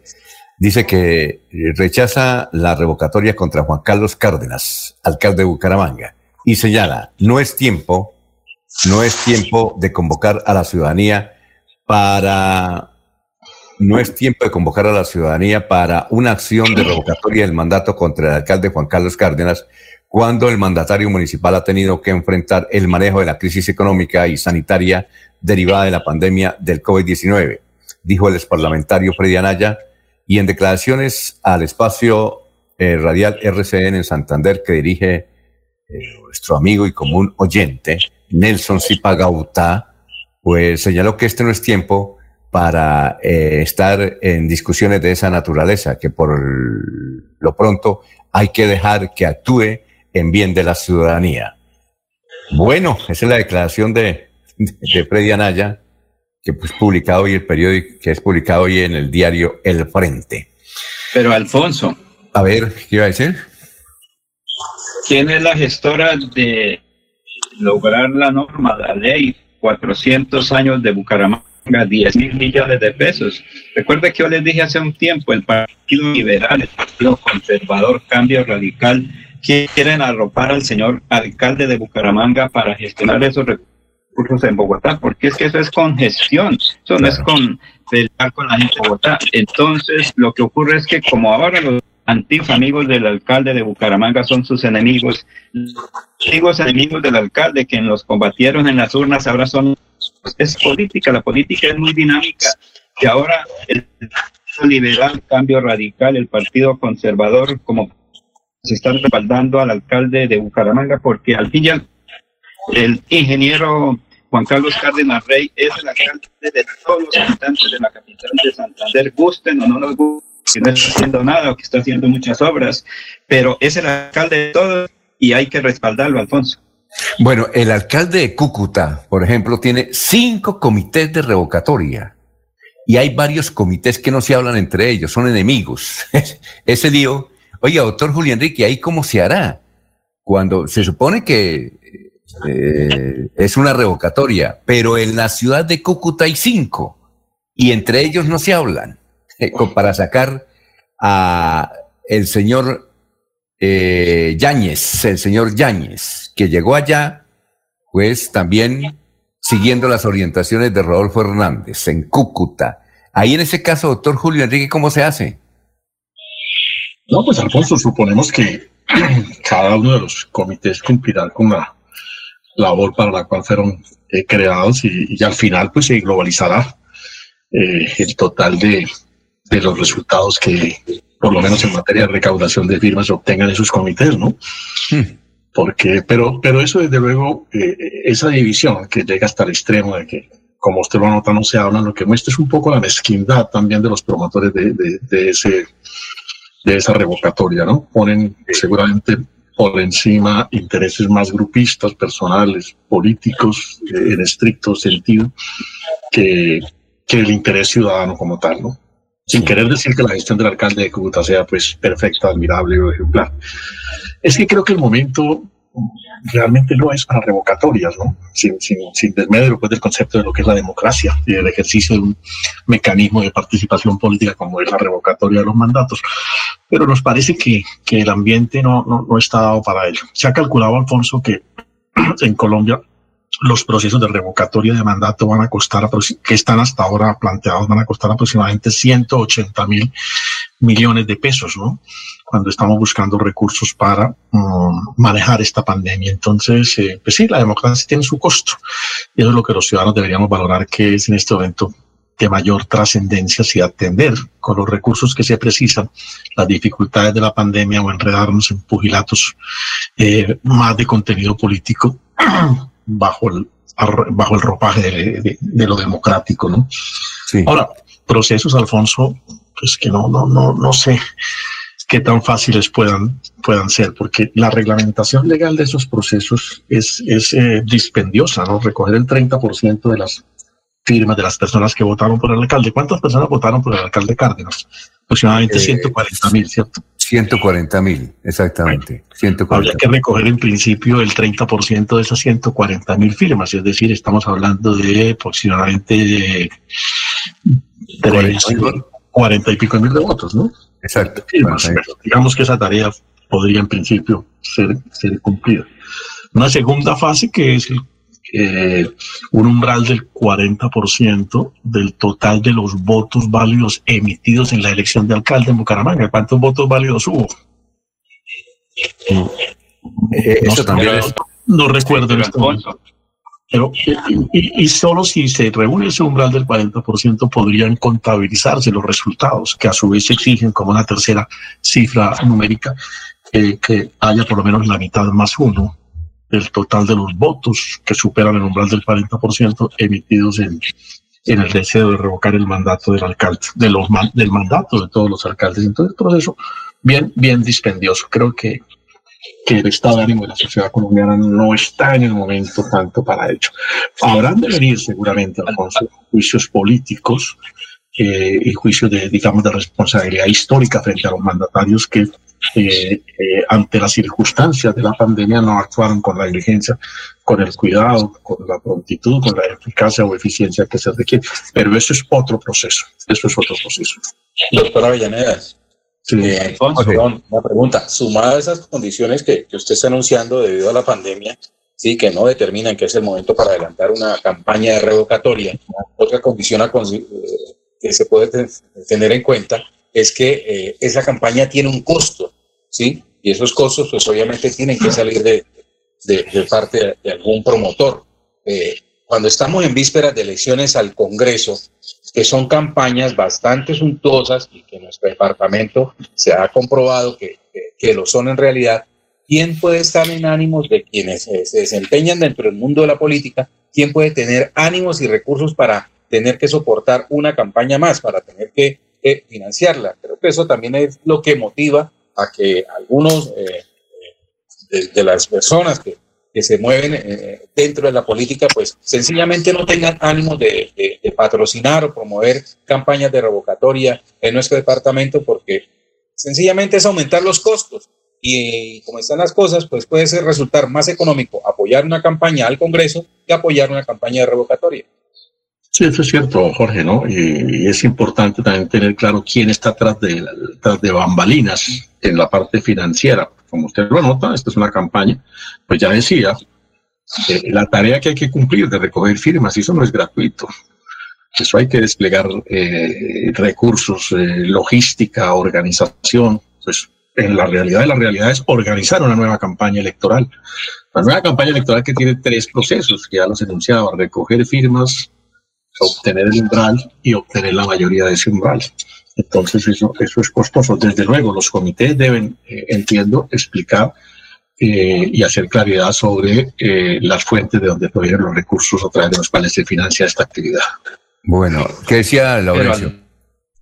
Alfonso, es que para recolectar las firmas, primero hay que guardar la distancia, dos metros entre el ciudadano firma y el que le está recolectando. ¿Cuánta gente se requiere para ese proceso? Y yo que eso tienen que ganar más o menos por día 50 mil pesos cada persona, multiplique por 50 mil cada que sea, porque ahí tiene que hacer un contrato con la persona. Y ahora, exponer al ciudadano en la calle a que sea contagiado con el COVID, cuando dicen no salga en la calle si no es necesario, es indispensable, mejor que es en casa. Entonces, es una cosa, quienes quieren la revocatoria, exponer a una cantidad de calles para la recolección de las firmas inicialmente. Luego llevarlas a registraduría, que también sean, eh, digamos, un requisito indispensable. Entonces, es exponer a un poco de los recursos y una comunidad a que pueden ser afectadas por el COVID. Es importante, Alfonso, finalmente es importante tener en cuenta las dificultades por las que en general atraviesa la sociedad colombiana y el mundo en general, ¿no? A ningún inglés se le hubiese ocurrido en plena guerra mundial y, pese a que perdía batallas, eh, eh, proponer la remoción de Churchill, ¿no? A ningún inglés se le ocurrió, entendieron con claridad que la prioridad antes que la política interna era enfrentar la coyuntura de la guerra mundial, una especie de, de guerra como la que vivimos ahora, con un, con, un, enemigo en este caso peor porque es invisible, ¿no? A ningún inglés se le hubiese ocurrido, como en efecto aconteció, proponer que se removiera a Churchill. Finalmente, pues Churchill permaneció en el cargo y ganó la guerra. Bueno, son las 6 y 43. Oye, Ernesto, hablemos del Atlético Bucaramanga. ¿Qué noticias tiene usted del Atlético Bucaramanga? El Eter, eh, nuestro equipo del alma. ¿Ernesto? el Atlético Bucaramanga, después de que perdiera su compromiso eh, el Estadio Paraguay, con nueve hombres perdió. El equipo contrario tenía nueve, Bucaramanga once, no pudo ganar el mismo. Sí. Y hay muchas críticas al respecto porque se dice que el equipo no pudo eh, hacer esta faena, incluso un inconveniente entre un jugador y el árbitro, que finalmente el árbitro sale eh, y en su informe eh, da que el jugador sea sancionado por tres fechas. Que no podrá estar el próximo domingo cuando enfrente al Deportivo Independiente Medellín, partido que será sobre las 7 y 40 de la noche en el estadio Alfonso López. ¿Cuándo va a ser? Señor. ¿Cuándo va a ser el partido? El domingo. ¿A qué horas? Siete y media de la noche. Ah, muy bien. ¿En la ciudad de Medellín o acá? por Will Más. Sí, ¿en la ciudad de Medellín o acá? No, aquí en Bucaramanga. Ah, que le están colocando bar. Que le están, eh, le están colocando bar al, al estadio acá, ¿no? No, al estadio no le colocan bar. Que fue una coincidencia que ¿Por qué? Yo pensé que, yo pensé que eso era permanente. Que bajaban ahí el bar. del partido contra el Chico colocándole el bar que, que no se necesitó para nada. Oye, una cosa, yo pensé que eh, eso lo colocaban y los dejaban en el estadio, porque son aparatos y todo eso, entonces. Ah, entonces se lo llevan. No, la tecnología, incluso eso no viaja a ningún lugar de la ciudad, tengo entendido, Alfonso. no, no, contratan, contratan, ¿cierto? se monta un estudio en cualquier lugar del país donde haya muy buenas conexiones de internet de las comunicaciones, y desde allí lo ven absolutamente todo. Pero yo pensé que eh, eso los dejaban instalados en los estadios y permanente, ¿no? No, no, no. No, eso son, eh, me dicen que se, se colocan en la casa de Alfonso Pineda, ahí en una habitación. Ah, es que no se colocan, en, perdón, no, ¿están en el, ¿no están dentro del estadio? No tengo entendido que no. ¿En serio? Entonces, Oiga, pero, oiga, eso, eso, eso da para una noticia. Ellos, el ¿Ah? partido no lo ven, ven son las repeticiones de las cámaras. Perdón, eh, yo, yo tenía entendido, estaba equivocado, que el bar estaba en los estadios y el árbitro cuando quiero consultar va y, y ahí muestran al árbitro mirando la cámara dentro del estadio. No, no, no. El que mira la cámara dentro del estadio es el árbitro del partido. Hay una cámara por eso, especial a él. Por eso. Pero, entonces. Pero los que están allá juzgando o diciendo, eh, señalando, mostrando, están en cualquier lugar. Ah, no están dentro del estadio. Ah, doctor, Es que doctor no Julio, usted. estadio, ahora no se necesita ir al estadio para tener toda la tecnología. Las Ave cámaras muestran- ellos piden, eh, muéstrame esta jugada paso a paso, y entonces ellos la van mirando, y por eso es que se demoran. Esa sí no la sabía yo. Me cuento. Doctor Julio, ¿usted también la, sa- ¿usted la sabía o no? Determinación. Doctor Julio, ¿usted sabía eso? Sí, Alfonso, yo tengo la, la idea de que hay una central donde se, como dice Ernesto, se instalan las, las cámaras que, que permiten eh, a quienes ejercen la función de árbitros de bar observar las, las distintas jugadas. No necesariamente debe estar en el estadio. Ah, bueno, ya está.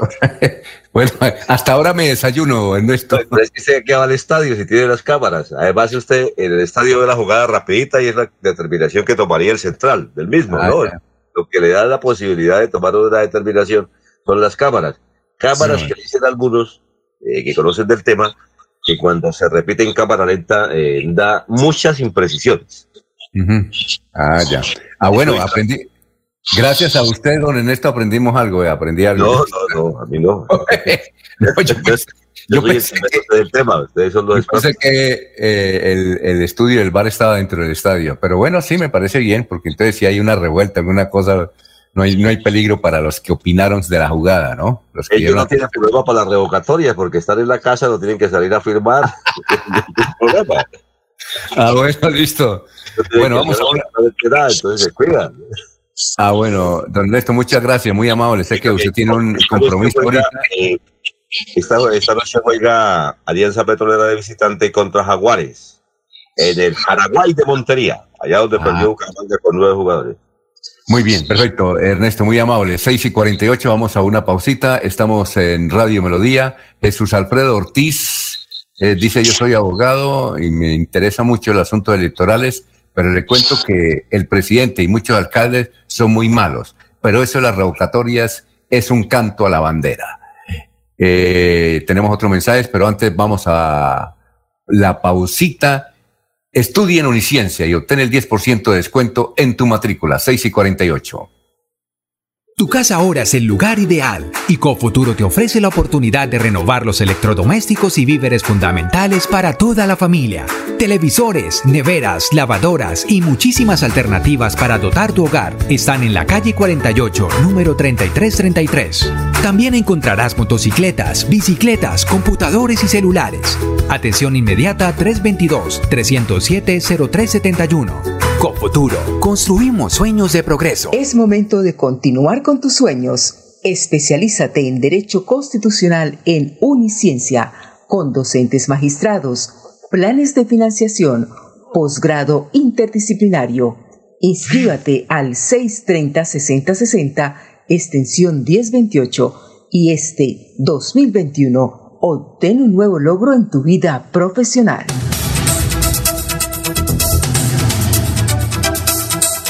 Bueno, eh, vamos a, seguir con el tema de el doctor que cura eh, eh, las enfermedades a través de unas goticas. Tenemos al doctor Alex y desde luego hay muchas inquietudes en el asunto de las enfermedades que generalmente nos indican los oyentes. Aquí, por aquí tenía una pregunta, sí. Doctor, eh, esta es una pregunta de un oyente. Los cálculos renales. ¿Quiénes padecen cálculos renales, doctor? Y esperamos su respuesta. Las personas que no toman agua, las personas que no toman líquido, las personas que mantienen con una vida muy sedentaria, sobre todo las personas obesas, más que todo también aquellas personas que mantienen muchas horas o mucho tiempo sentadas, como con mucho respeto las señoras modistas, como los taxistas, como los transportadores, como aquellas personas que trabajamos muchas horas en una oficina, sentados. Eso nos afecta y el no tomar líquido, obviamente, mucho más. Eh, más que todo, existen cuatro eh, especies de cálculos, ¿sí? Se le llaman piedras o cálculos eh, renales o litiasis renal. Existen como los cálculos de calcio, ellas mismas producen una sustancia llamada oxalato, existe también la- las piedras o cálculos por el ácido úrico, otro por otra sustancia llamado estudita y otro llamado cistina. Esas son cuatro sustancias que cuando aumentan eh, producen los cálculos renales. Estas son sustancias que se acumulan en el riñón y muchas veces cuando la persona orina y siente ese olor como amoníaco, esto es causado por bacterias. Mala acumulación de estas sustancias es lo que produce el cálculo. Entonces, lo más recomendable es que, por ejemplo, para los señores taxistas o transportadores que manejan todo el tiempo, es importante parar cada dos horas y tomar un descanso, ya que esto evidentemente pues va a afectar mucho el sistema renal, la parte laboral. Les recuerdo que aquellas personas que tienen problemas de cálculos renales, es muy normal que comiencen a orinar sangre. Otros manifiestan tener dolor de espalda o de abdomen. Otros se les presenta con frecuencia las náuseas, el vómito o la pérdida del apetito. Les recordamos a todos nuestros oyentes que tenemos tratamientos muy buenos, muy efectivos para los cálculos renales, para los cálculos de vesícula, para aquellas personas que sufren de la próstata, que sufren de artritis, que sufren de migraña, que sufren de mala circulación. Una noticia muy importante, don Alfonso, que quiero darle a todos nuestros oyentes, es que solo por hoy, viernes, sábado y domingo, por tres, por estos tres únicos días, el laboratorio León Banier, que nos prepara nosotros la medicina, nos ha dado la licencia, el permiso de hacerle un descuento a las personas que llamen hoy viernes o mañana sábado o este domingo. Estamos atendiendo consulta de 8 de la mañana a 8 de la noche en jornada continua y van a tener un descuento de 100 mil pesos a la persona que lleve su primer tratamiento de su primer mes. Óyalo bien, un descuento de 100 mil pesos a la persona que llame, haga su consulta, pida su tratamiento de su, de, su primer mes, tiene un descuento de 100 mil pesos. Así que pueden llamar al 316-827-9046. Este número tiene WhatsApp y pueden hacerme sus consultas por el WhatsApp. 316-827-9046. Así que recuerde, 100 mil pesos de descuento solamente por hoy, mañana y pasado mañana. 100 mil pesos de descuento en el tratamiento del primer mes. Todo por hoy, don Alfonso. Buen día y buena salud. Doctor Alex, ¿me escucha, doctor Alex? Sí, lo escucho. Es que nos escribe Alirio Cáceres del Andazo y dice, dígale al doctor que hable del coronavirus y las gotas. Y Rocío del sector de Cañaveral eh, nos pregunta que eh, para, de la bronquitis, bronquitis. A ver, ¿eso será para el próximo lunes, le parece? Bueno, podemos ampliar, es un tema bastante largo, pero... El, para, para el lunes, ¿le parece? Pero hablando del tema del coronavirus, tenemos una medicina muy buena, muy especial. No digo que curamos el coronavirus, pero sí podemos asegurar que mantenemos la persona con vida, porque el coronavirus coagula la sangre y pone en riesgo a la persona a llegar a sufrir un derrame cerebral o una, una o un derrame cerebral o un infarto o puede causar problemas de neumonía, que es inflamación de los tejidos pulmonares. Si alguna persona tiene ya el problema del coronavirus, llámenos, que estamos listos y preparados con esta medicina para alargarle la vida, para que los pacientes tengan la oportunidad realmente de tomar una medicina que sí le va a alargar la vida, mientras los expertos profesionales los atienden y ellos son los encargados de hacer el resto. Todo por hoy, Alfonso. Nos vemos. Bueno, perfecto. Muy amable. Nos vemos el lunes. Son las 6 de la mañana, 55 minutos. Recuerden, eh, al doctor eh, lo pueden ubicar aquí en, ese teléfono que él ha mencionado siempre. Ya me perdió el teléfono. Voy a ver si lo tengo acá. 635-6768. 635-6768. Son las 6 y 55.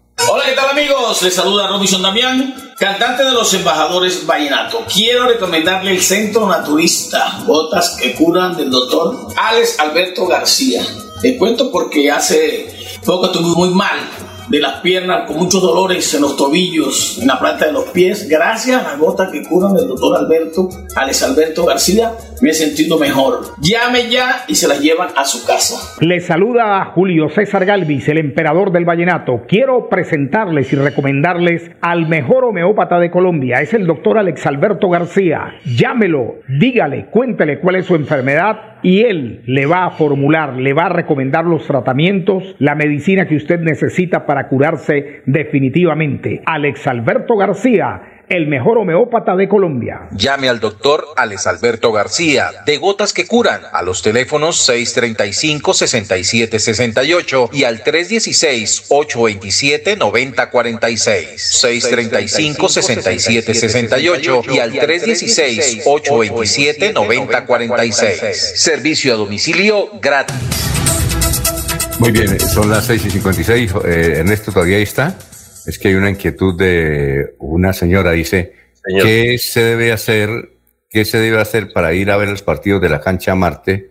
Porque quiero llevar a mi nieto.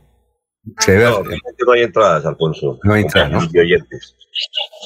Ah, bueno, Eh, No hay entrada para el público como tal. Eh, únicamente se ha permitido para. Ya se jugó la semifinal, se va a permitir para las finales que. Bueno, tercero y cuarto se juega este sábado. Terceros y cuartos lugares. Y las finales serán el domingo, 8, 10 y 12 del día. Pero no vayan a la cancha Marte porque no hay entrada para el público. Únicamente entran 10 personas, 10 padres de familia o 10 eh, acompañantes de los jugadores. Nada más. Incluso si usted mira, cada equipo tiene un promedio de 18 jugadores, no pueden incluso entrar todos los padres de familia. Así que mm, no, le recomendamos de que no vayan por ahora. No está abierto, no está habilitado el tema. Puede seguirlo por la página de Santander TV. Esa es la única opción. Ah, bien, perfecto. ¿A qué horas hay transmisión hoy para decirle a la señora que esté Hoy no, hoy pendiente? mañana también y si Dios lo permite el domingo estaremos ¿A en partir de qué horas? finales. 8 de la mañana, la final de la categoría sub 13. Sí. A las 10 la final de la categoría sub 15 y a las 12 del día la final de la categoría sub 17. Que le preste el celular a Nieto para que vea el partido. Señora, muchas gracias por... Muy amable, Ernesto. ¿Alguna noticia para despedirnos? No, que tengan un feliz y maravilloso día, muchos éxitos. Me alegra haberlos podido acompañar una vez más aquí y decirles que el COVID en el departamento de Santander tiene 82.648 casos. El total de fallecidos del día de ayer vuelve a preocupar porque fueron 27 en los 484 nuevos casos que se han registrado. Un abrazo para todos, que Dios les bendiga. Muy bien, Ernesto. Noticias a esta hora, Jorge, desde eh, un sector veredal del departamento de Santander. Lo escuchamos. Don Alfonso, el Tribunal Administrativo de Santander niega el último recurso judicial a Nelson Orlando Ortiz Beltrán tras anularse su elección como alcalde de Cimitarra. Mediante decisión fechada el jueves 28 de enero, la corporación negó la solicitud de aclaración de su sentencia del 13 de noviembre pasado. Entre tanto, se espera que la próxima semana el Consejo de Estado se pronuncie sobre la acción de tutela que interpuso la concejal Lucila Franco Castillo del Partido Liberal con la que busca asumir como alcaldesa en propiedad por haber sido segunda en votos en las elecciones del 27 de octubre de 2019. A finales de diciembre, el gobernador Mauricio Aguilar Hurtado designó a la secretaria de gobierno de Simacota, eh, Jessica Viviana Camargo Ardila, como alcaldesa encargada. Estamos hablando del municipio de Simacota, dije Cimitarra en un principio, mm, disculpas. Ella continuará como mandataria local mientras el partido político Colombia Renaciente, que avaló a Ortiz Beltrán, envía la terna para que el Ejecutivo Departamental nombre el alcalde encargado. Este último ejercerá el cargo hasta que se celebren nuevas elecciones en este municipio de la provincia comunera, según ordenó el Tribunal Administrativo de Santander. Eh, eh, Jorge, es el mismo caso de Girón, que es también por doble militancia. Ahí en esa decisión del Consejo de Estado no dice si hay o no elecciones, que eso es lo que estamos buscando conocer, si en Girón o, en Simacota hay elecciones. En eso no dice nada. No, no, no dice nada. Yo creo que ahí la, voz más, más diciente y lógica es la que ha promovido el doctor Carlos Alfaro, en el sentido de que necesariamente habrá nuevas elecciones. Muy bien, oiga, Laurencio, usted sabe si, porque ya en Simacota ha nombrado, el gobernador nombró un alcalde encargado, una alcaldesa encargada o un alcalde encargado Señor, la secretaria de gobierno, Alfonso. de, de, de Simacota. El- eh, eso lo nombró el gobernador. Laurencio, ¿usted sabe si el doctor Mauricio ya nombró alguien encargado de la alcaldía de Girón? No sé, todavía sigue el doctor Carlos Román como alcalde, porque es que Alfonso Norma dice que será notificado el gobernador de esa sentencia, el doctor lo puede explicar mejor, y a partir de eso se encarga un funcionario de la administración por un determinado tiempo.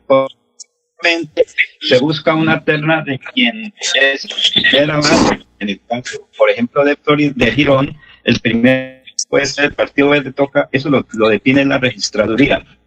Y se nombra eh, un encargado lleve a cargo el proceso electoral. Son tres meses, medio de las dificultades, un proceso atípico electoral. Eh, hay un tiempo, primer mes, para, eh, digamos, buscar los candidatos, inscripción de candidaturas, programas de gobierno y luego la campaña y finalmente el proceso electoral que lo tiene que terminar la registraduría del municipio de Girón porque eso es local.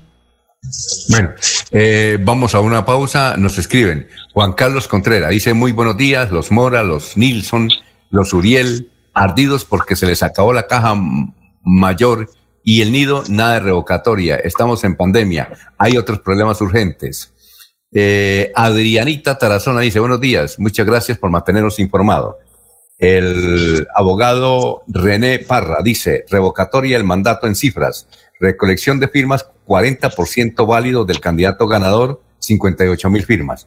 En las elecciones de revocatoria gana el que obtenga la mayoría de votos del 55% de la cantidad de votos válidos que obtuvo el ganador en las elecciones, la mitad más uno de 80 mil votos. La ley 741-2 que modificó el artículo 69 de la ley 134-94.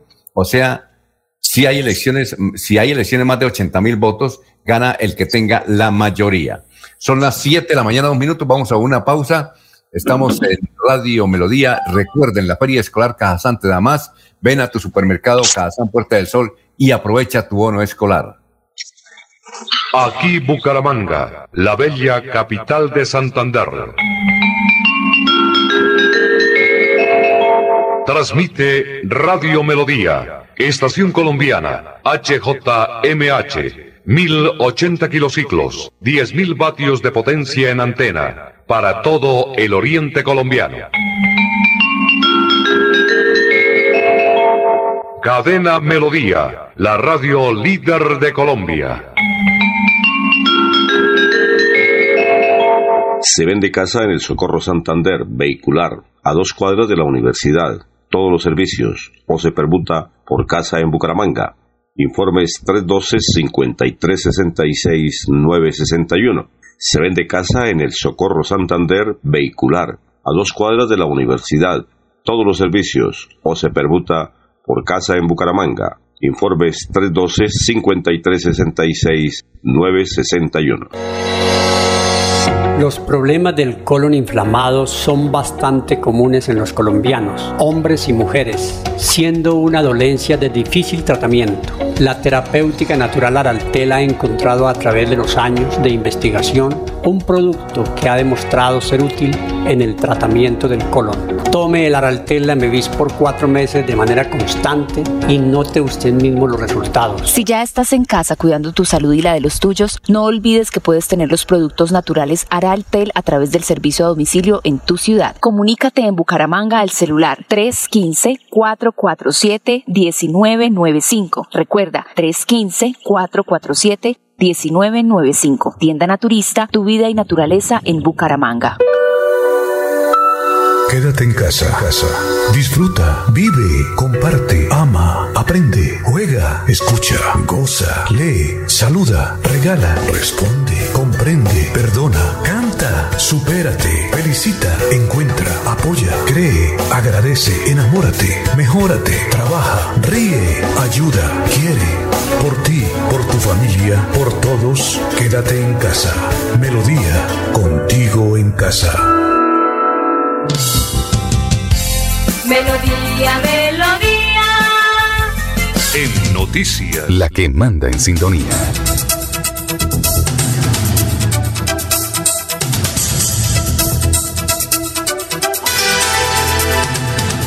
Bueno, son las 7 eh, de la mañana, 5 minutos, 7 y 5. Estamos en Radio Melodía.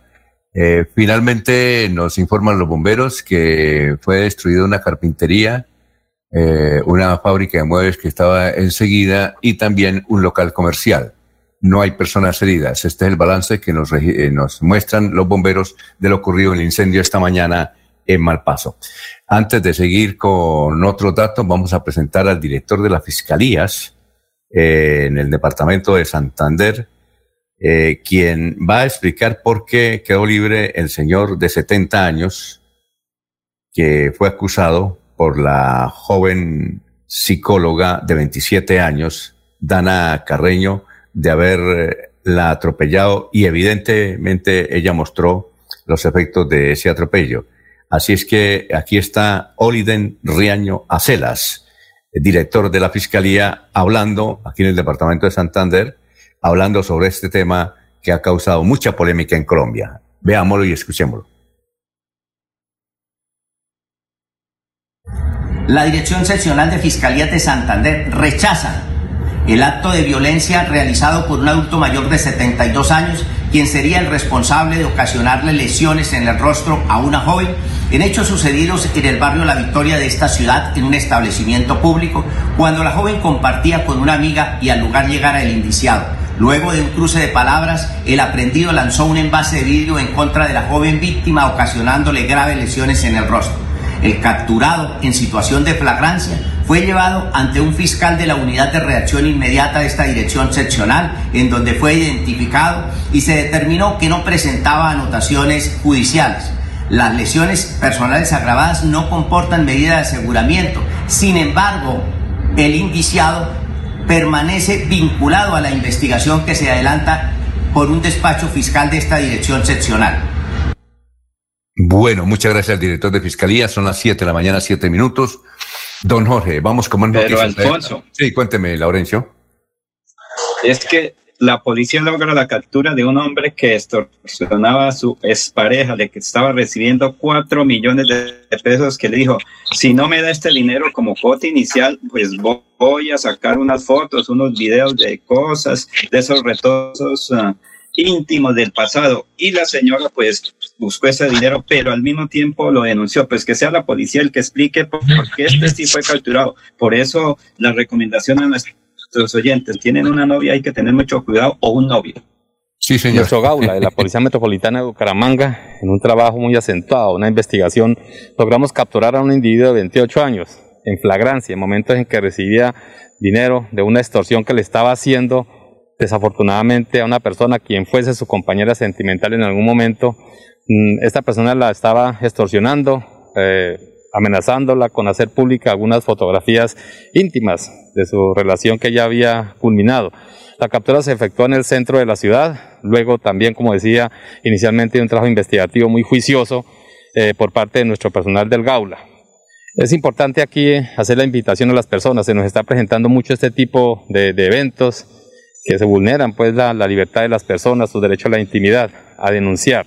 Denunciar a la línea 165 en nuestro Gaula. Allí tenemos una atención especializada por personal con el conocimiento suficiente para poder orientarlos y poder llevar pues a estos individuos a, buen recaudo de autoridad judicial competente. Protegemos la libertad de las personas, protegemos el derecho a la intimidad y por supuesto mano dura contra la delincuencia. Muy bien, vamos con otras noticias. Son las siete eh, minutos, las siete, nueve minutos. Don Jorge, desde un sector del departamento de Santander, Jorge, lo escuchamos. Don Alfonso, dos mineros muertos y uno herido provocó la explosión de una mina de carbón en el municipio de Landazuri. Sucedió a las 4 y 50 de la tarde en la vereda La Soledad, informó el, Departamento de Policía Santander. Agregó que los fallecidos fueron identificados como Jonathan Castañeda Ariza, de 25 años, y Lindolfo Ramírez Hernández, de 37 años. El lesionado es un ciudadano venezolano, Gabriel Mora Castro, de 47 años. El personal de la seccional de investigación criminal de la Policía Nacional adelantó la inspección técnica de los cuerpos. Al parecer, la explosión fue causada por una acumulación de gases. Muy bien, son las 7 de la mañana, 10 minutos, 7 y 10. Bueno, doctor Julio, Julio, eh, doctor Julio, eh, en, en las universidades, es catedrático universitario, a raíz de una pregunta que nos hace aquí una señora, eh, ¿cómo están haciendo las clases? Porque entendamos que ya se reiniciaron los semestres en las eh, universidades públicas y privadas. Como usted es educador, ¿ya reiniciaron clases también ustedes? Alfonso, hasta donde conozco la generalidad de las universidades, eh, algunas han iniciado, otras están próximas a hacerlo bajo la modalidad de la virtualidad, ¿no? No, no hay todavía un diseño de, de, educación eh, eh, presencial en estricto sentido. Estamos eh, utilizando los procedimientos virtuales. Lo propio conozco hace la Universidad Nacional. Entonces, eso es porque, como anotábamos hace un rato, Alfonso, las circunstancias no permiten una presencialidad 100%. Mm, ah, muy bien, perfecto. Eh, son las 7 de la mañana, 11 minutos, 7 y 11 minutos. Estamos en Radio Melodía. Eh, Juan Alberto nos dice, eh, finalmente fue un susto lo que ocurrió aquí en el mm, barrio Malpaso, que colinda con el barrio El Dangón.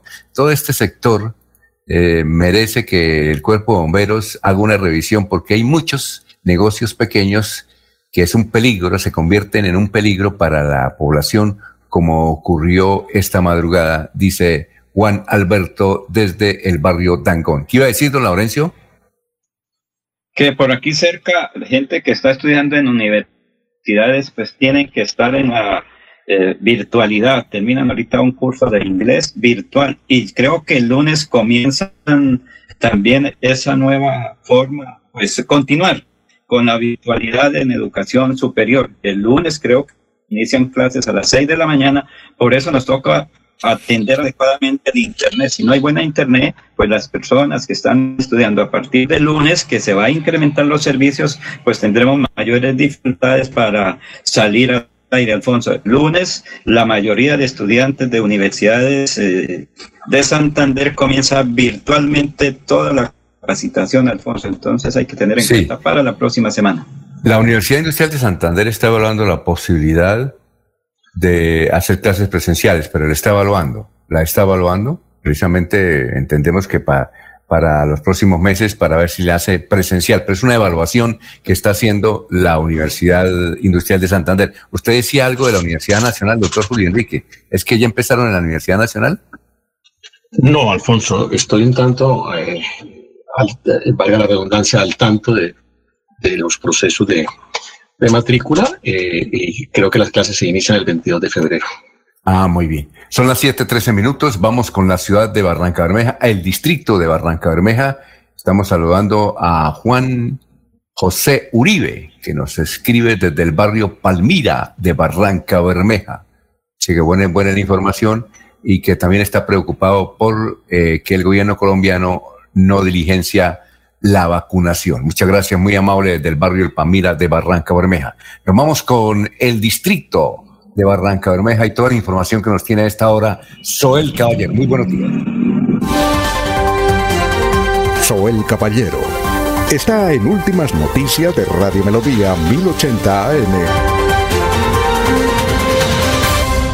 Buenos días, Alfonso, para usted, para los compañeros, igualmente para todos los oyentes. Barranca Bermeja hará parte de la gran jornada nacional de vacunación que se cumplirá este sábado 30 de enero desde las 8 de la mañana hasta las 4 de la tarde. En el distrito de Barranca Bermeja pues están habilitadas las diferentes EPS, así como los siete centros de salud, como son Centro de Desarrollo Vecinal, La Floresta, el Campín Cardales Danubio el Castillo y Corregimiento El Centro. Por otra parte, el Ministerio de Salud y la Protección Social dio a conocer el fallecimiento de dos personas ayer a causa del COVID-19 en Barranca Bermeja. Se trata de un hombre de 84 años de edad y una mujer de 82 años de edad. La tasa de pacientes recuperados del virus llegó al 89.5% con un registro de 68 personas que sanaron satisfactoriamente la enfermedad. Finalmente se notificaron 49 casos positivos para COVID-19. Se trata de 33 hombres y 16 mujeres. Las estadísticas actualizadas del COVID en Barranca Bermeja están de la siguiente manera. Casos confirmados 13.020 que corresponden a 7.548 hombres y 5.472 mujeres. Personas totalmente recuperadas 11.656. Personas recuperándose en casa bajo vigilancia médica 907. Un total de 21 personas hospitalizadas. 64 pacientes en unidad de cuidados intensivos UCI. 372 personas fallecidas. Casos activos en el distrito de Barranca Bermeja un total de 992. Noticias con las que amanece el distrito. Continúen compañeros en estudios en últimas noticias de Melodía 1080 AM. Bueno, y hay otras noticias también positivas en el departamento de Santander.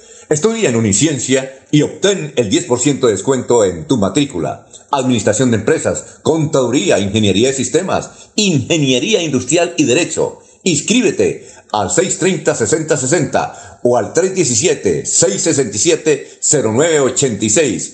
Y este 2021 comienza tu proceso universitario. Para seguir adelante, Copfuturo te ofrece crédito educativo en línea. Ingresa a www.copfuturo.com.co y solicítalo de una manera fácil, rápida y segura con la mejor tasa. Atención telefónica 318-717-3270 y 317-404-6430. Copfuturo, construyendo sueños de progreso. Enrique Ordóñez Montañés está en Últimas Noticias de Radio Melodía, 1080 AM. Bueno, nos escribe Ciro Sandoval desde Piedecuesta. Suponemos que es el fotógrafo profesional. Don Ciro Sandoval, un saludo. Conocemos a un, a Ciro Sandoval que es un extraordinario, un extraordinario fotógrafo. Bueno, doctor, eh, perdón, profesor Enrique, en las palabras de despedida del ministro Carlos Holmes Trujillo, al presidente Duque se le fueron las luces y dijo, le estoy leyendo textualmente lo que dice un, un oyente, así lo conocí y así lo querí. Hemos recibido comunicaciones de Héctor Hernández Mateos, Marta Guerra, Labores Campestres, el abogado Jenson Ramírez, Juliana Rodríguez y como de 10 personas para que el profesor se refiera a este tema de lo querí y tenemos una señora que nos escribe de Magangué y dice, yo no soy uribista, pero aquí en Magangué sí utilizamos mucho eh, esa palabra lo querí, lo querí en vez de lo quise. Profesor, lo escuchamos. Sí, muy buenos días, Alfonso y oyente de Últimas Noticias. Pues eh, el caso, pues naturalmente nadie quisiera estar en el cuerito de Duque porque son muchas las críticas que le han llovido. Eh, mi interpretación aquí pues la hago pensando en las condiciones que debe tener una persona que habla en público. Eso hay que tenerlo en cuenta. Y la persona que habla en público pues debe tener ciertas condiciones físicas y también pues intelectuales. Eh, naturalmente cuando habla el presidente de la República todo el mundo piensa que tiene que ser infalible y que no se puede equivocar y si se llega a equivocar pues se le va todo el mundo encima por ahí podemos eh, más o menos mirar, eh, la persona que habla en público, como decía al comienzo, pues debe tener ciertas condiciones físicas. Es decir, que si yo no duermo bien y vengo a hablar al otro día temprano, pues es probable que me equivoque, porque las condiciones físicas por falta de sueño me pueden perjudicar. Igualmente pueden ocurrir otras condiciones eh, en el estado físico, y, y también pues las condiciones intelectuales, se le puede olvidar. Mire usted, Alfonso, que de pronto asistimos a una conferencia o en una clase a un profesor se le pueden ir los, también las luces y, y puede quedar en telón negro. Eso se llama telón negro cuando la persona queda y no, no quieta y se le olvida todo y no puede ni para adelante ni para atrás. Pero en este caso lo que tenemos que mirar es que cómo qué, qué era lo que estaba haciendo el presidente pues el presidente yo creo que estaba asociando eh, está mal empleado la señora de Magangué está equivocada porque el pretérito del verbo querer es irregular y se conjuga yo quise tú quisiste él quiso. Entonces la primera persona del singular del verbo querer es yo quise y no yo querí. Yo quise tú quisiste él quiso. Aquí si nosotros miramos las palabras de del presidente, lo vi, lo querí, lo, lo vi, lo creí y lo querí. Cuando un orador es experimentado, pensemos en Luis Enrique Figueroa Alfonso, que nos enseñó tantas cosas, Luis Enrique Figueroa era un orador magnífico. ¿Pero por qué? Porque él asociaba historia, filosofía, ciencia, arte y literatura con las palabras que él pronunciaba. Aquí se trataba de despedir al ministro de la Defensa, yo creo que el presidente tomó las palabras famosas de Vení, vidi, vici, expresión latina similar a lo vi, lo creí, lo querí, es decir, vine, vi vencí, que fueron pronunciadas por el emperador o el general romano Julio César, por allá en el año 47. Y pues ahí se refería a que después de una batalla él quería convencer al Senado de los, de los triunfos, porque él tenía muchos enemigos, entonces había ganado una guerra civil y entonces él quería destacar eso. Me da la impresión, por vi, por vi, creí y querí, que son muy similares a vení, vi, bici, las palabras de Julio César. Entonces el presidente, tal vez, esta es una explicación mía, interpretando la, la manera de, de hablar en público. El que habla en público tiene que ser una persona con una memoria absoluta. Y además el presidente estaba improvisando. Cuando uno improvisa y se confía en la memoria, la memoria no es fiel, la memoria lo traiciona. Yo creo que lo, traicionó la memoria porque él quería asociar eso y no, no, no lo preparó bien y se le olvidó, tal vez por falta de tiempo. Eso, eso fue lo que ocurrió. Entonces, al decir, eh, vení, vi, bici, dijo, vi, creí y querí. Creo que por ahí es la cuestión. Pero yo pienso, profesor, yo pienso, profesor, que, que él iba, él iba a decir lo amé. Sí, y entonces dijo, no, si digo lo amé, me van a, sí, él pensó, lo, entonces dijo lo querí. Me parece a mí. Sí, sí, sí, ese, pero eh, miremos las palabras latinas y asociémoslas con lo que dijo el presidente. Vi, creí y querí. Vi, creí y querí. Con las palabras latinas veri, vidi, vici, que las aprendimos en el colegio hace muchísimos años. Entonces, eso fue lo que ocurrió con el presidente. Mm, que, eh, repito, cuando uno habla en público y eh, cuando está improvisando, se puede equivocar porque la memoria lo traiciona. Al, al presidente lo traicionó la memoria. Lo que pasa es que como era el presidente nadie le perdona. Nosotros pensamos que el presidente tiene que ser infalible, que no se puede equivocar. Y pues no solamente Duque se ha equivocado, se, ha se han equivocado muchos presidentes. Por ejemplo, recordemos a Guillermo León Valencia cuando llegó Charles de Gaulle, que al final dijo viva España y tenía que decir viva Francia. Eso lo traicionó también la memoria. Eh, Laureano Gómez se equivocó en el Congreso de la República cuando estaba acusando a Marco Fidel Suárez que le dijo como mansos ovejos, como mansos ovejos, y de ahí cogió Marco Fidel Suárez, que era un gramático de esos bien avesados, y dijo, señor Laureano Gómez, no se dice ovejo porque en el diccionario no figura, no figura ovejo, se dice carnero.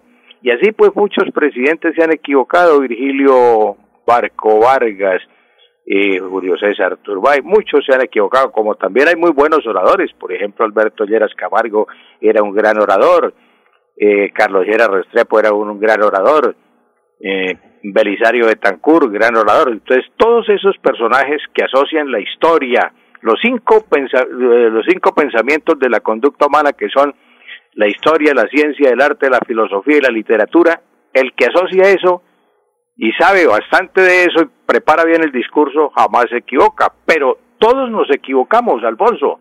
El dicho aquel que tanto nos repetían en la casa, el que tiene boca se equivoca. Mm, los locutores, un locutor se equivoca muchísimo, Alfonso. Mire usted, hay locutores, sí, hay locutores, por ejemplo, Fabio Becerra Ruiz, que tiene ese bozarrón y que eh, tiene varias eh, cuñas ahí en, y promociones en Melodía. Fabio Becerra, Ruiz, siendo locutor de RCN, dijo una vez, cuatro personas se han abstenido de fallecer, cuatro personas se han abstenido de fallecer.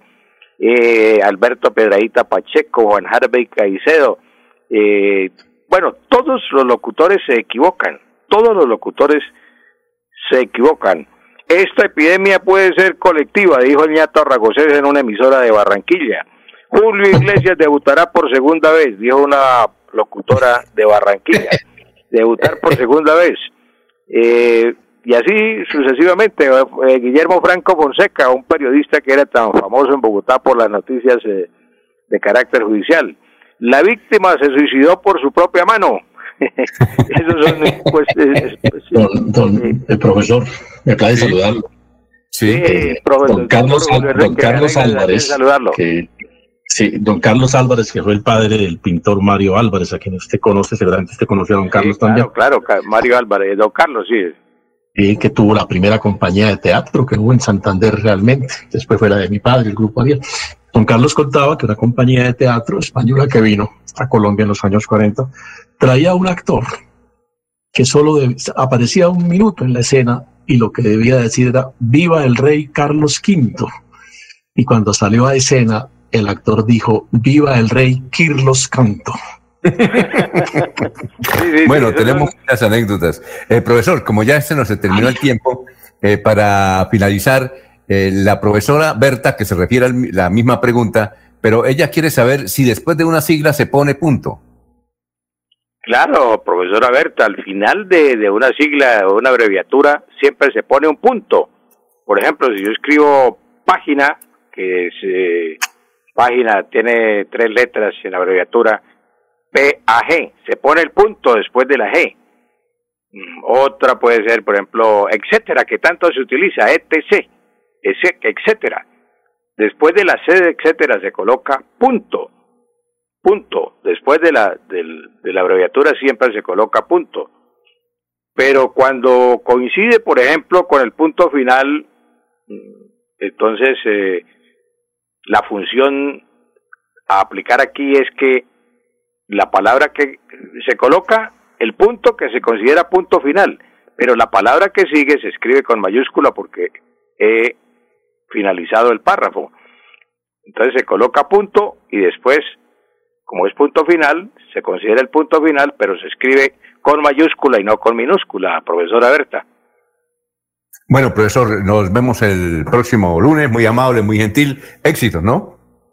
Sí, Alfonso. Y Bueno. la última y la, y la de Pirnos, la última y la ¿Cuál de es? Pirnos, ¿no? que si usted dijera así eh, a los a Jorge, a Laurencio, al doctor Julio, la última, la última, doctor, la última y la de Pirnos, mañana tendría encima a todos los oyentes criticándolo como criticaron al presidente Lu- Luque, ¿no? Usted tiene que decir la última y la de irnos, don Jorge. Y la de ir. Muy La bien, perfecto. Muchas gracias. Recuerden, a partir del próximo. Sí, la de Pirnos. Ah, nos va a decir el- cuál es la, cuál es la de Pirnos. No, la última y la de ¿Profesor? Pirno es la que usted dice, ¿no? La que le pregunta a Laurencio, al doctor Julio y a Jorge. la última y la de Pirno, ¿no? Ah, bueno, sí. Es decir, aquí estoy asociando los, los, los errores que cometen los locutores muchas veces. Claro, usted dice correctamente. claro. Pero es que si usted Sí. dijera la última y la de Pirnos, se le vendría encima a todo Sí. el mundo. Ah, bueno, profesor. Muchas gracias. Eh, recuerden, el próximo lunes estaremos eh, a las siete y media hablando con el abogado, con el doctor Iván Calderón. A ustedes muy gentiles, que pasen un estupendo día al doctor Julio Enrique, también a Laurencio y a Jorge. eh, y estaremos del lunes desde las cinco de la mañana. Adiós. Últimas noticias los despierta bien informados de lunes a viernes. En todas las áreas de la información regional, un periodista de Últimas Noticias registra la información en Radio Melodía 1080 AM y en melodíaenlínea.com. Director Alfonso Pineda Chaparro.